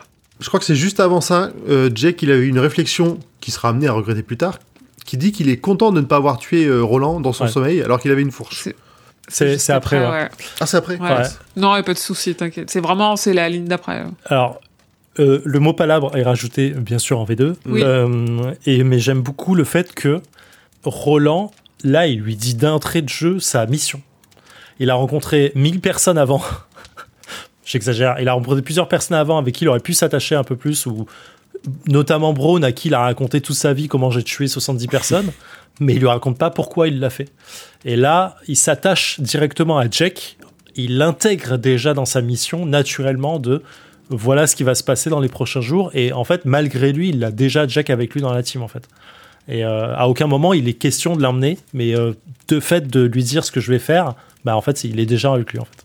Est-ce que, à sa première boucle du cycle, il en a parlé à Jake ou est-ce que c'est parce que une partie de lui reste empruntée de Jake, reste imprimée, enfin de, tu vois, de, en fait, Mais Il y a ce souvenir, cette réminiscence qu'on Ouais. peut l'avoir un peu avant. ouais. Je suis persuadé qu'au premier cycle il le fait quand même, parce que il y a cet attachement à l'enfant, il y a cet c'est un, un piège de l'homme en noir et les pièges de Mm. l'homme en noir fonctionnent en fait. Il y a rien qui ne fonctionne pas. Donc ça pour moi ça paraît logique euh, du truc, mais c'est peut-être de plus en plus rapide euh, sur la façon de s'y attacher en fait. Là il voit l'enfant et il est amoureux de lui quoi, tu vois. Genre, Je vois. Donc Jake est content parce qu'il aura plus peur, ni des revenants, ni du retour de l'homme en noir, euh, maintenant que le pistolero est là. Mm. Le pistolero repense une dernière fois au passé, on nous dit ça ne lui ressemble pas, et ils vont se coucher. Alors, petit point. Non, parce qu'il dit euh, le- le- enfin, il est content que de plus avoir peur de l'homme en noir, qu'il ne revienne, que lui revienne en parlant de l'homme en noir. Et Jack lui demande est-ce que c'est un homme mauvais? Et le pistolero lui répond je dirais que ça dépend d'où on se place. répondit discrètement le pistolero. Et ça, c'est intéressant parce que j'y reviendrai après, mais après, on- après on- plus tard, on parle de l'homme de bien, qui a une importance toute particulière sur, euh, sur le- l'histoire de Gilead. Mm. Mais euh, j'y reviendrai, je, je le place là pour y revenir plus tard. Mais euh, c'est c'est assez in- intéressant que la personne qui tient un pistolet, qui vient de tuer 60 personnes à Tulle, dise Bon, ça dépend. Franchement, euh, ça dépend de qui est méchant et qui est gentil. hein. Ça dépend de, Question de point de vue. ça dépend de quel côté du pistolet tu te places, quoi. C'est- C'est vraiment, vraiment marrant et intéressant que ce soit lui qui, qui, qui parle de ça, enfin qui dise que il y a des gens qui peuvent le, qui, en gros, qui résument, si on résume, c'est qu'il y a des gens qui peuvent penser qu'il fait le bien et pas et que Roland est le tueur qui le poursuit sans relâche, quoi. En vrai, euh, d'une notion complètement simple, t'as l'homme en noir qui arrive quelque part, qui euh, ressuscite quelqu'un, qui part et qui n'a tué personne. t'as Roland qui arrive derrière, qui détruit une ville. et en vrai, parce qu'on a le point de vue de Roland à ce moment-là, on pense que Mm. c'est lui le gentil. Ouais. Just saying, quoi. Mais euh, c'est intéressant, c'est intéressant. c'est très kingien cette idée de se dire ah, c'est pas manichéen et peut-être qu'il l'a beaucoup fait dans ses derniers romans de nous pondre une histoire euh, le- je la spoilerai pas parce que Mm. c'est un roman qui est trop récent on, on a dit qu'on spoilait tout mais je me dis quand même les romans des cinq ouais. dernières années on peut éviter surtout que Grand Paul je sais que tu l'as pas lu euh, Je rattrape à Euh, toute vitesse là. Ouais, où en fait on nous vend une histoire où on dit ah là là les pauvres machins et à la fin tu dis ah ouais mais en fait peut-être que c'est pas tant les pauvres ou peut-être qu'en effet ça sert une cause qui est plus grande qu'eux et que du coup la fin justifie les moyens Ah, je sais et, de quoi euh, tu et parles. même dans le fléau c'est pas aussi aussi binaire Mm, et, mm, euh, mm. et c'est la force du fléau de se dire mais moi je comprends pourquoi les gens ils vont à Las Vegas auprès de leur maman ouf. et Ouais. et c'est extrêmement et c'est drôle ouais j'ai pas du tout relevé ce, ce truc parce qu'en plus ça fait aussi écho à ce qu'on a dit au premier épisode qui est bah en fait euh, l'homme noir il suit un peu euh, en fonction de, du sens du vent et que des fois il est bon des fois il est mauvais et que c'est pas tout à fait défini et que lui-même euh, lui-même il, il, sait, il sait pas quoi et que ça, ça dépend de son humeur et de ce qu'il a envie d'aller chercher ce jour-là quoi Mm. Moi, de mon côté, ces paroles aussi, ça, c'est très révélateur de la personnalité de Roland qui dit Bah, bon ou mauvais, j'en ai rien à foutre. Vraiment, je le Ouais. chasse, j'ai une raison, qu'il soit bon ou mauvais. Et non, mais c'est pour ça- c'est c'est un des points que je voulais apporter. Pareil, mais on y viendra dans l'enfance de Roland. on, on a fini le passage là? Non, on n'a pas fini le passage là. Il y a aucun- si, moi j'ai fini le passage j'attaque au point 6 après D'accord, parce que du coup, il se souvient en, sur la fin de ce passage de euh, Cuthbert qui est euh, Jamie. Et, Ouais. euh, et de, il se souvient de son cathète. Et du coup, il s'en souvient parce que Jack est là, à mon sens. Parce qu'il reforme, il commence à reformer un cathète. Hmm. Je sais. Donc le lendemain matin, le pistolero descend dans la cave. Elle pue, elle est basse, il y a des araignées mutantes, tout ce qu'on aime. il trouve des boîtes de conserve et alors qu'il fait des allers-retours pour les amener à Jake, les fondations commencent à trembler, il voit du sable passer au travers des jointures des blocs de grès qui constituent les fondations et il y a un lourd grognement sourd qui se fait entendre et qui fait tout trembler. Tout de suite. Alors, je, je l'ai noté, mais je, je suis allé chercher dans, dans- sur le net, sur Wikipédia, euh, le fait des cornets de beef, parce qu'il précise que c'est des cornets de beef et des boîtes de conserve. Je trouvais ça ultra multivers dans le sens c'est bizarre. Euh, c'est euh, ça devrait pas. Enfin pourquoi? Mais en vrai les conserves ont- sont déjà inventées en- au début du 18e siècle Euh, et cornet de beef aussi. Voilà pour le point euh, histoire. Et euh, la référence à Lovecraft dans ce petit passage alambiqué de ouf, euh, la description un peu longue et euh, des murs de grès qui avaient d'étranges hiéroglyphes sinueux. Euh, voilà. Et des angles un peu chelous. et des angles complètement chelous. Voilà. D'ailleurs, il y a marqué un mot que je connaissais même pas, euh, la, jonc- la jonction entre, ces, entre deux de ces blocs au sens abstru. Ouais. Et que, et que va? Voilà. Qui est difficile à comprendre. Je- Abstru. Moi, j'ai pas compris tout de suite qu'en effet, c'était genre les, les jointures euh, des parpaings, quoi, grosso modo. Et en effet, euh, bien vu pour Lovecraft, parce que pour les personnes qui nous écoutent et qui n'ont pas l'info, King est inspiré de Lovecraft dans tout ce qu'il fait. Déjà, Lovecraft, c'est de toute façon en Nouvelle-Angleterre, c'est juste en dessous de Boston. Il est né à Providence, c'est vraiment pas très loin de chez King. Et là où King traîne, parce que King est beaucoup à Boston. En fait, King, son entrée dans la littérature fantastique, c'est les caisses de livres de son père qu'il a trouvé dans le grenier. Le premier livre qu'il a trouvé, c'était un livre de Lovecraft. Et sa première grande lecture fantastique, c'était du Lovecraft. Il y a fait beaucoup hommage, il a fait beaucoup d'histoires avec des rats, et ça a toujours été assumé que c'est en hommage à Lovecraft. Et euh, je trouve ça intéressant, du coup, d'en retrouver dans La Tour Sombre, et je l'avais pas vu là. Ouais, bon, ouais, ça ça m'a un peu sauté aux yeux sur cette description un peu. Ouais, ouais. C'est chouette. Donc le pistolero, il est calme, et il exhorte à Jake de partir. Le pistolero parle alors en haut-parler et il sait qu'il s'adresse à un démon. Mmh. Et au terreur, le démon lui répond avec la voix d'Alice, la nana, qui, sa gueuse, entre guillemets, qui l'a tué à Tulle. Il lui dit va lentement. Donc le démon, il dit effectivement va lentement, mais il dit va lentement, passer les monts des Drawers. Donc ça, c'est la suite de ça. Et euh, je, je crois que je l'avais trouvé dans, une, dans un autre épisode qu'on- dont on a parlé dans le roi Steven. Les Drawers, ça a un sens vraiment très particulier. euh, J'y viens, ouais, j'ai noté la, la, la ref, vas-y. Ok, bah alors, je te laisserai parce que j'ai plus trop le détail en tête. Il lui dit de faire gaffe aux taïnes et euh, que tant qu'il voyagera avec le garçon, l'homme en noir voyagera avec son âme dans sa poche. Oui. Alors, les Drawers, c'est dans Concordance, effectivement, page 268. C'est un endroit pourri ou euh, inutile, voire les deux. C'est un lieu puissant, c'est une forme de décharge publique et psychique. On en apprend plus grâce à Susanna lorsqu'il euh, passe sa porte. C'est un, Mm. un terme qu'elle, elle utilise très souvent, les Drawers. Quand elle est, elle est dans tout le passage où elle est, euh, quand elle, elle a sa, son, son, sa schizophrénie, son dédoublement de personnalité, euh, euh, Data utilise beaucoup ce terme de drawers Mm. en parlant des lieux où les blancs euh, font la fête et, et violent des, des femmes noires et ainsi de Mm. suite. Euh, et le tie effectivement, concordance page 164, c'est dans la nouvelle version du Pistolero uniquement, donc la V2, dans la V1 il n'y en avait pas. Euh, c'est les créatures hybrides, mi-humain, mi-oiseau. Et, euh, et intéressant parce chose. oui, entre autres, mais c'est intéressant parce qu'on retrouve le terme de oiseau. Et euh, Braun en parle dans le chapitre euh, 1, passage numéro 2, et il parle d'Agulciento, euh, effectivement, qui sera le, le Devartois, avec le fait Mm. qu'il le- l'homme oiseau cherchait à se rendre à, à.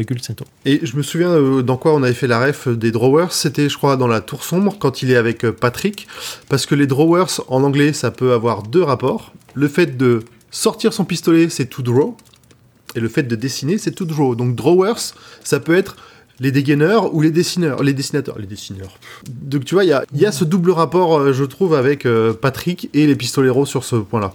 Et dans tout draw, il n'y a pas aussi euh, tirer des cartes Absolument. Si, bah voilà, c'est enfin de manière globale, tu tires un truc, tu, tu sors Oui, quelque chose de quelque part, euh, tout draw. Ok. Là, dans notre cas, il y a euh, des pistolets Oui. et des cartes Oui, oui, pour et- la suite. Ouais, c'est ça. C'est pour ça que j'y Mm. pense. Pour le- l'homme noir, donc voyage avec son âme dans sa poche, euh, il y a déjà le sous-entendu que tant que Jack est là, Pistolero ne peut pas aller à sa, à sa quête. Et qu'on a déjà la notion de sacrifice là-dedans. Et d'ailleurs, il le dit Mm. tout de suite après, je crois. Euh, il, en parle, il en parle pas très loin derrière. En, euh, je crois que c'est peut-être la fin du passage. Je vais peut-être trop loin. là. Oui, parce que là, juste après, en fait, que donc le démon, il dit tout ça. Et Roland, il s'avance, il fourre son bras de là où sortait le sable et la voix. Il en extirpe une grande mâchoire qu'on dit pourrie à son extrémité. Et je crois qu'il il pense que c'est une mâchoire, je sais plus comment c'est dans la VF, mais qui appartenait à un grand ancien. Et en fait, comme si tout était normal, il dit très bien. Il la fourre dans sa poche arrière, il remonte. Ça, ça a l'air d'être un, un- un mardi pour lui. Ouais, imperturbable. Ouais, c'est parfait ce passage. Je trouve qu'il est tellement ouf. Et dans la V1, c'est à ce moment-là que Roland est nommé pour la première fois. Je pense que Ouais. du coup, c'est- enfin, c'est Bev Vincent qui le relève dans son bouquin, donc je l'ai relevé là. Et, je me- et du coup, je me demande, est-ce que c'est le démon qui prononce son nom? Non, mais c'est ouf parce Non. que euh, ça, en fait, il est nommé parce qu'il a marqué euh, et dans le haut-parler, gorgeant sa voix de vieux tonnerre de l'ordre, Roland exigea. Hmm. Et en fait, je me suis dit au moment du passage, je l'ai relevé, je l'ai noté et je viens de le barrer en disant bah non, il est nommé dans le cha- premier chapitre, en me disant tiens c'est bizarre, j'ai l'impression que Roland est nommé pour la première fois seulement là. Et je me disais j'avais souvenir que c'était dans le premier chapitre. Et putain, tu viens de me confirmer que la façon dont c'est noté fait exploser un peu ce prénom en mode euh, c'est posé comme, euh, comme un bloc de rock devant toi. C'est Roland qui exige, c'est plus le pistolero, il y a une forme de personnification qui est forte en fait. Hmm. Et ça veut aussi dire que Jack ne sait probablement pas son nom à ce moment-là. Ah, oui, parce qu'il s'est pas présenté. Autant dans le, dans le chapitre 1, quand il se présente à Bron, il dit le pistolero se présenta sans donner le Mm. prénom, mais il se présente comme tel, et là effectivement il, il se présente pareil. C'est possible. Oui, parce qu'on sait que Jack se présente, Ouais. mais peut-être pas. euh, la communication est peut-être pas optimale entre les deux encore. Euh, bah, en fait, là, après, il remonte à l'échelle Il retrouve Jack qui lui saute dessus en pleurant de soulagement. Et en y repensant plus tard, il se dira que c'est là qu'il avait commencé à l'aimer, à entrer dans le piège de l'homme en noir, Mhm. et il dit, y avait-il eu un piège plus efficace que le piège de l'amour? Et voilà, on y Ah, arrive. le fait de s'attacher aux gens. non, mais c'est parfait. euh, On, on- on le voit petit Ouais. à petit monter dans le chapitre 2. Il, il y a quelque chose qui se crée entre les deux. Et là, il sait qu'il est, euh, il est attaché au, ga- au garçon. Quoi. On parlait de traduction. En le relisant là, il y a effectivement un moment où il y a un, un bout de traduction qui paraît un peu chelou, c'est qu'ils disent qu'ils vont euh, frapper le chemin. Je suis pas sûr qu'en français ça se dise vraiment de frapper le chemin, alors qu'en anglais c'est hit the road. Ah oui, Ouais, c'est battre, euh, battre le... Battre le pavé. euh, Battre le Battre le pavé pavé. ou un truc comme ça, mais frapper le chemin là pour le coup, voilà, tu vois, mot à mot. Ouais, c'est ça. ouais. Et d'ailleurs, du coup, Roland tombe amoureux de Jack dans le sens euh, amour vénérable, quoi. Il n'y a pas de, il y a pas de, de sens euh, plus que ça, à mon sens, pour moi en tout cas. Mm. Mais euh, il y a le retour de Jack là-dessus parce qu'il le regarde avec des yeux admiratifs et il y a un effet Mm. tout de suite de, de connexion entre les deux. Quoi. Moi, j'adore parce que tu sens que King il est en train d'installer un truc fort entre les deux. Et quand tu lis pour la première fois, et je pense que ça fait partie, dans Le Roi Steven, il y avait que Grand Paul et moi qui avons lu euh, La Tour Sombre. Et donc, on passait notre temps à s'envoyer des MP euh, en sachant ce qui se passait et les pièges de King dans lesquels les autres tombaient. Et ça, c'était un des gros pièges de se dire, putain, on nous vend une histoire père-fils qui va être dingue. Et en fait, il meurt. et, et il met longtemps à revenir. Donc, euh, il revient pas à la fin de ce tome-là. Il revient pas euh, le tome d'après. Il met vachement longtemps à revenir. Et donc, on pense pas qu'il reviendra au Mm. final. Et moi, et moi, j'adore ce truc de, euh, je te vends un truc super, ça a l'air bien. Bah non, parce que, en fait, l'entre-demande, c'est cruel, c'est aride, c'est, c'est plus dur que ça, ton histoire d'amour.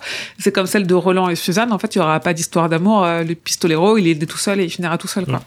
Et au final, c'est vraiment ce qui se passe, sauf qu'ils vont avoir une histoire d'un an quand même, mais, mais c'est vraiment ce qui se passe. Donc le pistolero lui dit que c'était un démon qui parle, avec un P majuscule.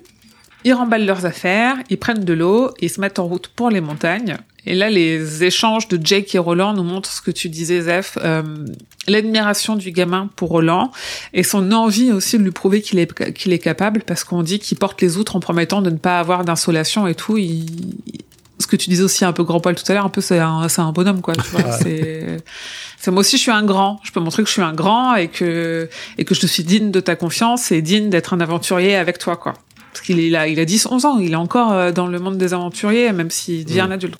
Donc Jack dit adieu au relais, sans se douter qu'en réalité il y retourne à chaque cycle. Si on part du principe que son cathète aussi fait partie de son cycle.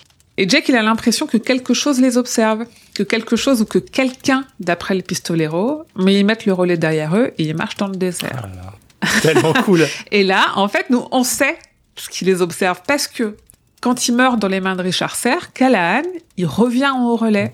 Et ça, on le sait dans le tome 5, parce que dans le tome 5, l'homme en noir, il accueille Callahan au relais, il pointe du doigt deux silhouettes au loin en disant, je traduis de l'anglais, ils me suivent, mais il fallait que je revienne en arrière et que je te parle, mais maintenant je dois retourner en avant d'eux, ou sinon, il dit, oh else, will I draw them on?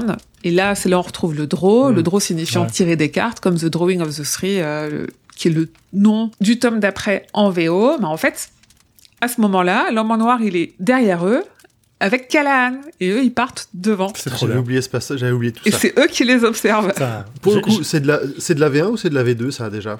Euh, c'est de la V2. Le fait qu'il voit quelqu'un euh, Ouais, ou qu'il ait l'impression de truc, c'est de la V2 observe. pure. Ouais, ouais.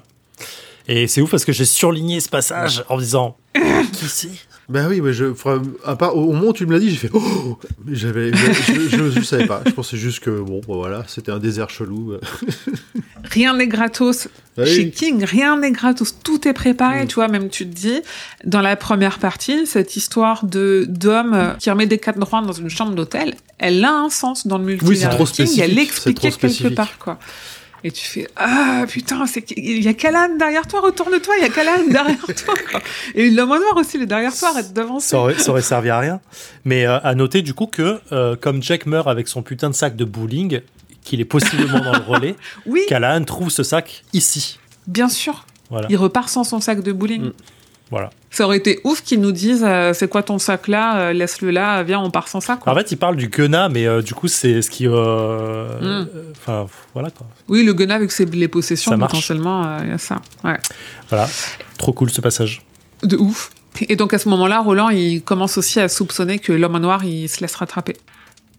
Donc il marche en direction des montagnes. trois jours et le pistolero commence à voir de la verdure pour la première fois depuis des mois, voire des années.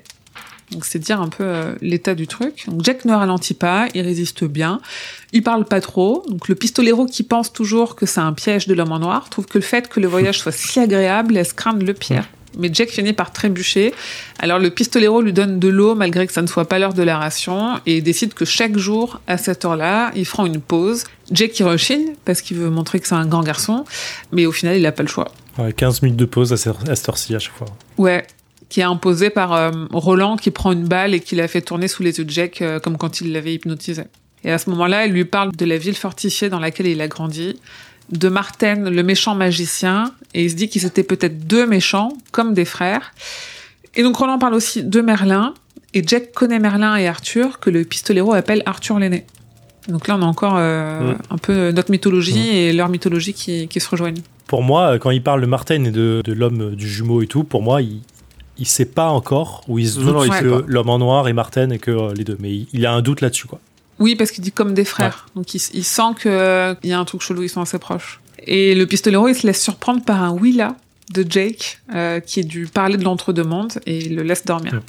Donc il ressent plus de sentiment d'urgence. L'homme en noir a ralenti sa fuite pour se laisser rattraper. Maintenant, c'est indéniable. Il dit quand même que faut se méfier de l'homme qui fait semblant de boiter, comme disait Nort. Euh, Roland vagabonde encore dans ses souvenirs et il se souvient de son ami disparu, Cuthbert, et il repense au corps de Deschamps. Un corps toujours COR, le fa El Famoso corps, et on dit qu'il ne pouvait qu'avancer dans la voie qu'il connaissait. Moi j'aime bien qu'on nous parle de voie, parce qu'il y a un côté où en fait euh, euh, c'est celle-là, c'est pas une autre, et c'est celle qu'il connaît, et en même temps c'est celle que le cas lui impose un petit peu. Mmh. Ça c'est à rajouter hein, le côté euh, corps de euh, des Deschamps, bah c'est forcément dur. Donc ensuite, un nouveau flashback, un nouveau souvenir de Roland, ça faisait longtemps, et là c'est le printemps et il pleut. Donc il est à Gilead et dans la V1, euh, le nom de Gilead est jamais mentionné. En fait, on peut se dire que la V1 du Pistolero, c'est presque une autre version du cycle de Roland parce que en fait quand Eddie et Roland rencontrent King dans le champ de Susanna euh, quand Roland se présente il dit euh, je suis Roland de Gilead ou un truc comme ça et King il lui répond qu'il n'a pas encore pensé à, à et au passé du Pistolero et ça c'est marrant donc tu vois, il y a ce truc où en fait, euh, nous là, ce qu'on lit, c'est le 19e cycle, mais la première version, bon, il y a déjà Jake, donc euh, ça, ça colle pas trop, mais euh, le premier cycle de, de Roland, c'est la V1 du Pistolero, quoi. Ouais. Parce que dedans, il n'y a pas le corps, parce qu'il n'avait pas encore capté que c'était important. Dedans, il n'y a pas Gilead, parce que son histoire n'était pas encore écrite. On peut s'amuser à tirer ça comme Complètement. ça. Complètement, ça marche très très bien. Donc on le retrouve avec Cuthbert, le fameux ami décédé de Roland et David, le David qui est mentionné comme petit moteur de destruction aux yeux vifs et dorés. Le faucon. Le faucon. Ah moi j'ai mis aigle, mais en effet c'est un faucon, appelé en référence à David et Goliath, euh, ça on l'avait appris dans les pages précédentes. Au passage on apprend aussi qu'en bas parlé, David se dit Davy c'est D-A-V-Y, Davé, je sais pas trop, et que le bas parlé par inversion logique au haut parlé, c'est la langue des marmitons, donc pas le site de cuisine, hein, mais euh, vraiment les, ceux qui cuisinent, et des écuyers. Et que, voilà, il y a une phrase que j'ai pas comprise. Le jour où ils seraient autorisés à utiliser leur propre langue en présence d'étrangers n'était pas arrivé. Donc leur langue, c'est le haut-parlé, mm. on est d'accord. Mais du coup, pourquoi on nous dit ça? Est-ce que c'est une façon de nous dire que il y a que les que le haut parler, c'est que quand tu es un adulte que tu peux en parler devant les étrangers? Parce que j'ai pas compris à quoi ça faisait référence. Le, haut parler, c'est ça fait partie des symboles des pistoleros et que eux ils pourront l'utiliser en, public face à d'autres que quand ils seront eux-mêmes euh, des pistoleros. Oui, ok, ouais, c'est un truc des pistoleros. En fait, ils ont pas fini l'entraînement. Mm. Euh, du coup, euh, c'est pour eux, ils ont pas le droit encore de le faire. c'est ça. Ok, oui, mais ce que j'avais pas capté, c'est que le haut parler, c'était que pour les pistoleros. Mm. Donc Cort, leur instructeur, est là aussi, et là on apprend que Cuthbert est aussi un apprenti pistolero, ce qui n'avait pas été dit avant. Oui. On savait que c'était un ami, on savait qu'il était mort, euh, enfin que c'était dans son cathète, on savait qu'il était mort, mais on nous avait pas explicitement dit que euh, il avait la même destinée que, que Roland. Et l'exercice du jour est que l'aigle attrape une colombe que Cort relâche. Mais Cuthbert n'est pas assez rapide et se fait frapper par Cort, qui a bu, apparemment comme, euh, comme un peu tous les jours. Donc Cuthbert doit s'excuser en haut-parler et il est privé de souper, sauf que pendant ce temps-là, le faucon a quand même tué la colombe et blessé Roland au passage, qui se fait engueuler par Corte. et Roland se prépare à prendre un coup parce que c'est lui qui l'aurait provoqué. En fait, j'a- j'aime beaucoup la façon dont est présenté Cort dans ce passage. Le côté entraîneur, euh, enfin, euh, pas instituteur euh, euh, violent, euh, vieux, mais bourru, la personne qui ne, lâche absolument rien ou qui n'autorise aucun détail euh, de travers. Je, trouve son, introduction, elle est oufissime. La violence de son coup de poing sur Cort, le, euh, tout, ça, en fait, c'est, vraiment dégueulasse parce qu'on tabasse pas les enfants, mais je trouve le passage tellement fort que en quelques phrases, tu comprends qui est Cort, euh, pourquoi il faut pas lui casser les couilles et pourquoi c'est lui qui fait l'instruction euh, des pistoleros? Parce que ça doit être dans le rang, c'est carré as fuck. J'aime bien aussi le énonce ton acte de contrition dans le langage de la civilisation pour laquelle sont morts des hommes bien plus valeureux que toi. Pouah, la puissance du terme. Excusez-moi quoi. Quand j'ai lu ça, je l'ai relu deux fois en mode bon gars, tu viens de me faire comprendre que les pistoleros c'est au-delà de tout ce que tu peux penser dans le dans l'entre-deux mondes, c'est c'est un monde à part, c'est c'est des, des chevaliers quoi, c'est vraiment Bah, le- ça, ça rajoute une couche de chevalerie, Ouais. enfin vraiment d'impression de, chevalerie à tout ça. Et cet acte de contrition, c'est quand même, j'ai oublié le visage de mon père. Je pense que c'est important de, Mm. le, de- de- Hmm. de le dire. Et c'est j'aime bien parce que justement Cord dit j'ai oublié le visage de mon père dont j'espère un jour porter les armes. Alors je ne sais pas si il parle des armes en tant que couleur, euh, c'est-à-dire couleur que la chevalier pourrait porter. euh, euh, les- je parle les, les armes de ma famille, les armoiries grosso modo. Mm. Ou qu'il parle des armes, c'est-à-dire des revolvers, comme on apprend que Roland porte les armes de son père, les revolvers de son père? Alors, on, on apprend qu'il en héritera quand il sera, déjà quand il... Mais oui, Mais du coup, la question que je me pose, c'est est-ce que la fabrication des armes à feu est limitée? Dans le sens, est-ce que chaque pistolero doit hériter des armes de sa famille euh, pour devenir pistolero ou pas? Est-ce qu'il peut avoir des, pistolets en dehors de ça? Et du coup, est-ce que il y a- c'est une notion de, savoir qui s'est perdu à un moment Ou est-ce que euh, il y a plus de ressources? Est-ce que c'est limité en nombre? Est-ce que c'est c'est quoi que ce soit? Ou est-ce que c'est limité au nombre de familles qui Mm. existent à Gilead qui peuvent devenir des pistoleros parce que finalement Hmm. c'est qu'une c'est que c'est des- un, une lineage enfin une, une- un héritage qui existe de famille en famille c'est un peu, c'est un peu flou pour moi parce que il- il- quand il aura, quand il réussira son épreuve, alors spoiler, hein, euh, quand il réussira son épreuve, il aura des pistolets qui servent à l'entraînement, qu'il pourra aller chercher dans une, dans une remise où il y a, euh, il y a, il y a d'autres pistolets. Donc il y a quand Mhm. même, on va dire, un grade intermédiaire de pistolets. C'est peut-être que des 4 ouais peut-être Je sais pas. et c'est c'est intéressant parce que du coup quand ils sont à Méris euh, j'ai souvenir que c'est le seul pistolero ce soit euh, Roland Oui. et que les autres le sont pas et, ils- et eux, eux n'ont pas d'armes C'est le seul qui a des armes, mais c'est pas les armes de son père. voilà Parce qu'il a pas encore, euh, il est, il est- enfin, déjà parce qu'elles sont trop grandes pour lui, et son père n'est pas mort et son père est pas mort. Donc Cort, avant de partir, dans un échange de regards avec Cuthbert, il comprend que quelque chose à propos de lui, qui nous est pas expliqué dans le texte. En fait, ce qui se passe, Cort rebouscule Cuthbert, qui tombe, ses yeux s'embrument, mais il se reprend et Oubliez l'habituel sourire paisible, ne percez que la haine à l'état pur. Au cœur de chaque œil, une pointe d'épingle aussi vive que le sang de la colombe. Cort l'observe et lui dit alors? Alors il y a de l'espoir pour toi, quand tu seras prêt, viens me chercher l'asticot. Est-ce que quelqu'un, oui, voilà, j'allais dire, est-ce que quelqu'un veut réagir à ce passage? Parce que moi, je crois que on sait que c'est parce qu'il est prêt pour le test de virilité finale. Mais est-ce que c'est ça? Alors, moi, il y a deux choses. Comme autant Cort a été introduit de manière, euh, pareil, très frappante, autant Kudberg, c'est pareil. Avec la langue trop bien pendue, avec la petite réflexion, Mm. euh, tu sais, faussement polie. Dès le Mm. départ, il se, alors, il se fait rabattre par Cort tout de suite, mais il peut pas s'en empêcher. Mm. Et sur la partie, euh, sur la partie euh, là-dessus, moi c'était le passage. je- J'avais pas de remarque spécialement sur le fait qu'il ait la haine dans les yeux. hein. Je pense que leur entraîneur est là pour euh, attirer la haine des des, des, des- des jeunes. C'est plutôt la façon dont il a vu comment comment, comment est-ce qu'il a su qu'il a essayé de lui faire un, un coup fourré. Ouais. Et là vraiment tu te dis putain mais c'est n'importe quoi les pistoleros. Il a vu le, re- le reflet dans les yeux de l'autre ce qu'il est en train de faire. Tu vois, Ouais, c'est trop les fort reflets dans les yeux. Ça c'est vraiment le. Euh, je, je reviens juste sur le jeu. On parle du faucon qui est le pistolero de Dieu. Je, tu l'as, je sais pas si on l'a, re- enfin tu lui as dit, je crois, mais euh, je trouve que ce passage est ultra fou parce qu'on revient sur le, le côté oiseau et ça va revenir encore une fois après derrière.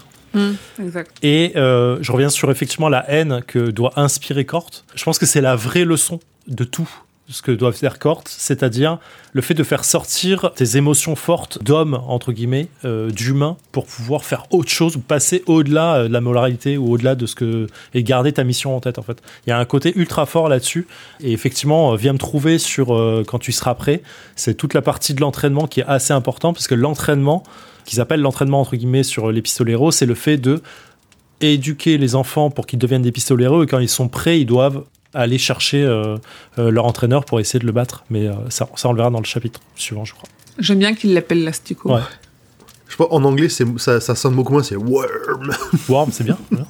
Euh, c'est pire, hein, c'est vraiment vert, quoi. Mm. C'est vraiment. euh, Ouais, ouais. c'est plus vicieux. Tout le passage, pareil, sur la haine de Cort qui monte, les échanges de regards euh, sont complètement fous. Et euh, que le fait que ce soit Cuthbert, c'est ultra intéressant parce qu'il est présenté tout de suite comme un personnage très marrant, en mode euh, je m'en bats un peu les couilles de tout. euh, moi, je fais Mm. toujours le petit con de ces petits cons de fond de classe.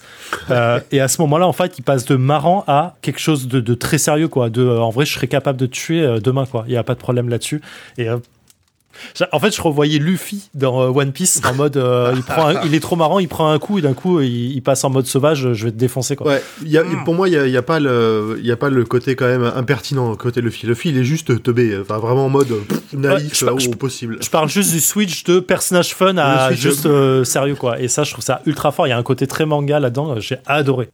Ouais, donc Cuthbert et Roland décident d'aller dîner en cachette dans les cuisines de l'Ouest. Le cuisinier leur donnera quelque chose euh, parce qu'ils sont censés jeûner ce soir et demain matin. Et le fait que Axe, le cuisinier, soit dans l'aile ouest, c'est assez symbolique puisque l'ouest, c'est là où les pistoleros sont envoyés quand ils échouent. Oh, Oh, bah, bon, bien oula. joué. Je vais à bonne école. hein. Ah, trop bien, trop bien. J'ai mes devoirs, tout ça.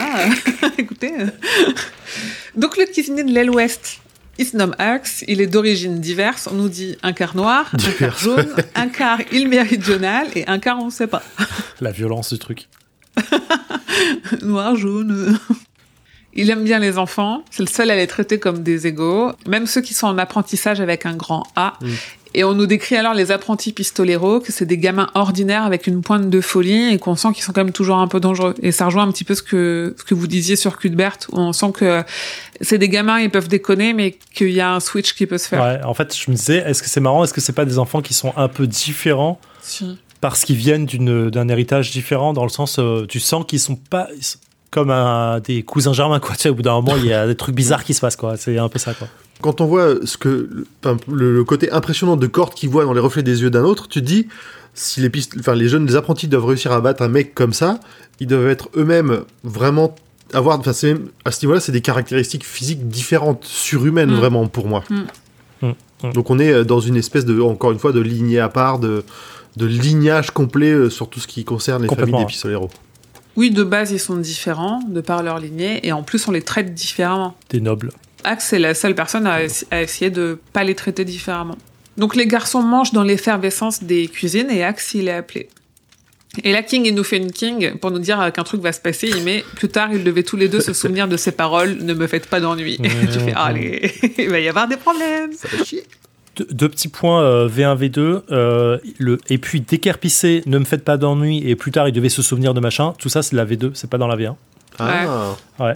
Et euh, dans la V2, il passe de manger. Dans la V1, il parle de euh, enfant qui se cache sur l'escalier. Et là, dans la V2, il précise que c'est sous l'escalier, comme s'il y avait un côté un peu plus enfant. Hmm.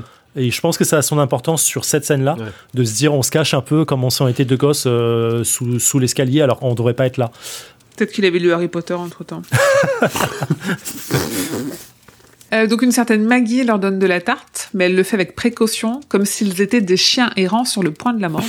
On, on comprend toujours qu'ils sont différents d'une certaine façon. Ils surprennent une conversation entre Axe et le soldat de la garde, au cours de laquelle on comprend que de la viande empoisonnée va être livrée, a priori pour tuer des enfants. Je trouve que l'échange l'échange est pas clair, mais en même temps c'est peut-être pas clair pour eux non plus. Et au nom de l'homme de bien. farceur, Euh, ouais. nous dit-on. Alors, il parle de l'homme de bien un peu avant. De- alors, j'ai beaucoup de choses à dire, je m'excuse d'avance. mais- Vas-y, euh, écoute, je viens de déplucher une clémentine. Euh, déjà- Let's go. Déjà, il parle de, euh, il parle de l'homme de bien d'Ilgard et l'autre répond Farson. Point d'interrogation pour préciser que Farson c'est l'homme de bien. Je reviens sur ce que je disais dans l'épisode 1. Dans la V1, c'est euh, Farson est une ville Et du coup, euh, il y a un petit changement là-dessus. On l'avait dit, je crois déjà. Ouais. Mm. Et c'est marrant parce qu'ils vont nommer la ville après euh, une ville qui ne sera pas dans concordance. Elle n'est pas nommée du tout. Elle est juste, elle sert juste de justification de, hey, on a changé un nom. Donc voilà. Et point méta. Allez, l'homme de bien est écrit en majuscule avec H majuscule et B Mm. majuscule. Parce que euh, j'imagine qu'il y a une forme de respect de ces hommes pour lui. Parce que Axe étant un de ces hommes, finalement, il y a une forme de respect, on le nomme tel quel. C'est l'inverse, c'est le garde qui dit l'homme de bien, Oui, pardon, ouais, et c'est euh, et c'est Axe qui dit Farson. Exact. Et du coup, c'est aussi intéressant qu'il soit nommé homme de bien. Alors, c'est peut-être auto-nommé comme tel, mais c'est de notre point de vue à ce moment-là, on est toujours dans le point de vue de Roland, c'est l'ennemi, parce qu'il risque d'empoisonner des gens et de tuer des gens. Mais c'est celui qui veut détruire Gilead, c'est celui qui veut détruire la caste des pistoleros, et qui va y arriver, euh, comme on le saura, à, à Jericho Hill, je lis mes notes.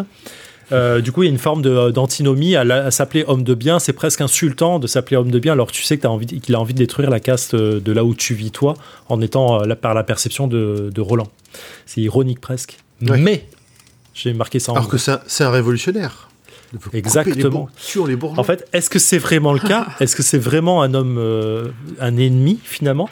Parce que dans le passage précédent, dans le, le passage 5 de ce, de ce chapitre, on a même Roland qui dit à Jake, ça dépend du point de vue où on se place. Mm. Ça dépend comment on voit les choses. Et donc du coup, est-ce que l'homme de bien euh, n'est pas finalement la voix, la voix entre guillemets du peuple, euh, qui n'en peut plus d'un système royaliste qu'est Gilead aujourd'hui qui se sert chez les autres, comme on le verra dans Beris, en mode on vient compter les bêtes et en fait on s'en fout de ce que vous êtes et on est là pour ça, qui a un côté un peu euh, très impôt qui vient chercher, qui ramène tout à la couronne. Est-ce que finalement euh, il n'y a pas une véritable bonne intention de l'homme de bien à la base, qui est de faire évoluer le monde du pistolero, enfin de l'entre-deux-mondes finalement, euh, vers un système autre qui serait plus démocratique, qui serait plus euh, logiste, voire peut-être populiste, mais qui sera mieux que royaliste, en tout cas de leur point de vue. D'ailleurs, il y a, il y a la discussion entre le garde et Axe le montre bien, parce qu'il y a le garde qui dit Est-ce que toi, t'en as pas marre de vivre sous la loi du fusil, quoi? Mm. Sachant que les fusils, ce sont les pistoleros, Mm. et si tu fais une connerie, en fait, on peut te tuer, on peut te descendre, parce que on l'a décidé, parce que c'est nous. Enfin, la royauté, c'est nous, en fait. Et du coup, euh, je trouve ça assez, euh, assez fort euh, de, de montrer tout de suite l'ennemi de l'homme de bien, alors qu'en vrai, euh, pas tant. Ouais, je, je suis d'accord sur ce point-là. Après, derrière, on sent le fanatisme aussi dans le fait qu'ils vont livrer de la viande empoisonnée pour empoisonner une fille, des enfants et tous les innocents qui vont autour. C'est vraiment de l'attaque non ciblée. euh, donc, mais je, partage totalement le fait que, du point de vue de l'homme de bien, enfin, après, de ce qu'on en sait là à ce moment-là, de point de vue de l'homme de bien, il fait ça pour le peuple. Et en tout cas, c'est ce que pense le garde et c'est ce que pense Axe à ce moment-là. Oui, et ça, et c'est exactement ce que tu disais tout à l'heure euh, sur euh, que du point de vue de, de Roland, bah, le gentil c'est le pistolero et le méchant c'est l'homme en noir. C'est que potentiellement de l'autre côté, eux aussi ils pensent que c'est les bons et ils ont leur bonne raison de penser que Ouais. c'est les bons. Ouais, ouais, il y a, il y a tout, toute la complexité du truc. C'est, euh, enfin, l'exemple, c'est Star Wars, euh, la rébellion, Mm. euh, ce sont des terroristes hein, euh, finalement. Ah oui. Mais, euh, mais, mais je trouve ça intéressant euh, de ce point de vue. À ce moment-là, on ne sait pas trop en fait euh, qui est l'homme de bien et on ne sait pas euh, qui travaille Mm. pour le roi cramoisi. On va l'apprendre un peu plus tard, mais euh, qui a une notion de destruction en fait euh, du, du monde. Mais finalement, euh, est-ce que c'est pas ça finalement le- la volonté à la base de vouloir changer un système, c'est le détruire pour passer à autre chose en fait? Et voilà. Ouais. Donc quand les deux hommes partent, Roland a presque un regret immédiat de ne pas les avoir tués. Il tombe de très haut, on nous dit que ce qu'il ressent pourrait s'apparenter à une forme de mort brutale et définitive. Donc on se doute que la loyauté est essentielle dans le code d'honneur des pistoleros si jamais il y en a un, ou que lui, c'est un point essentiel de, sa personnalité. En tout cas, on sent qu'il y a un, switch fort qui se fait, et il y a même un switch mental euh, juste après qui coupe court à sa réflexion.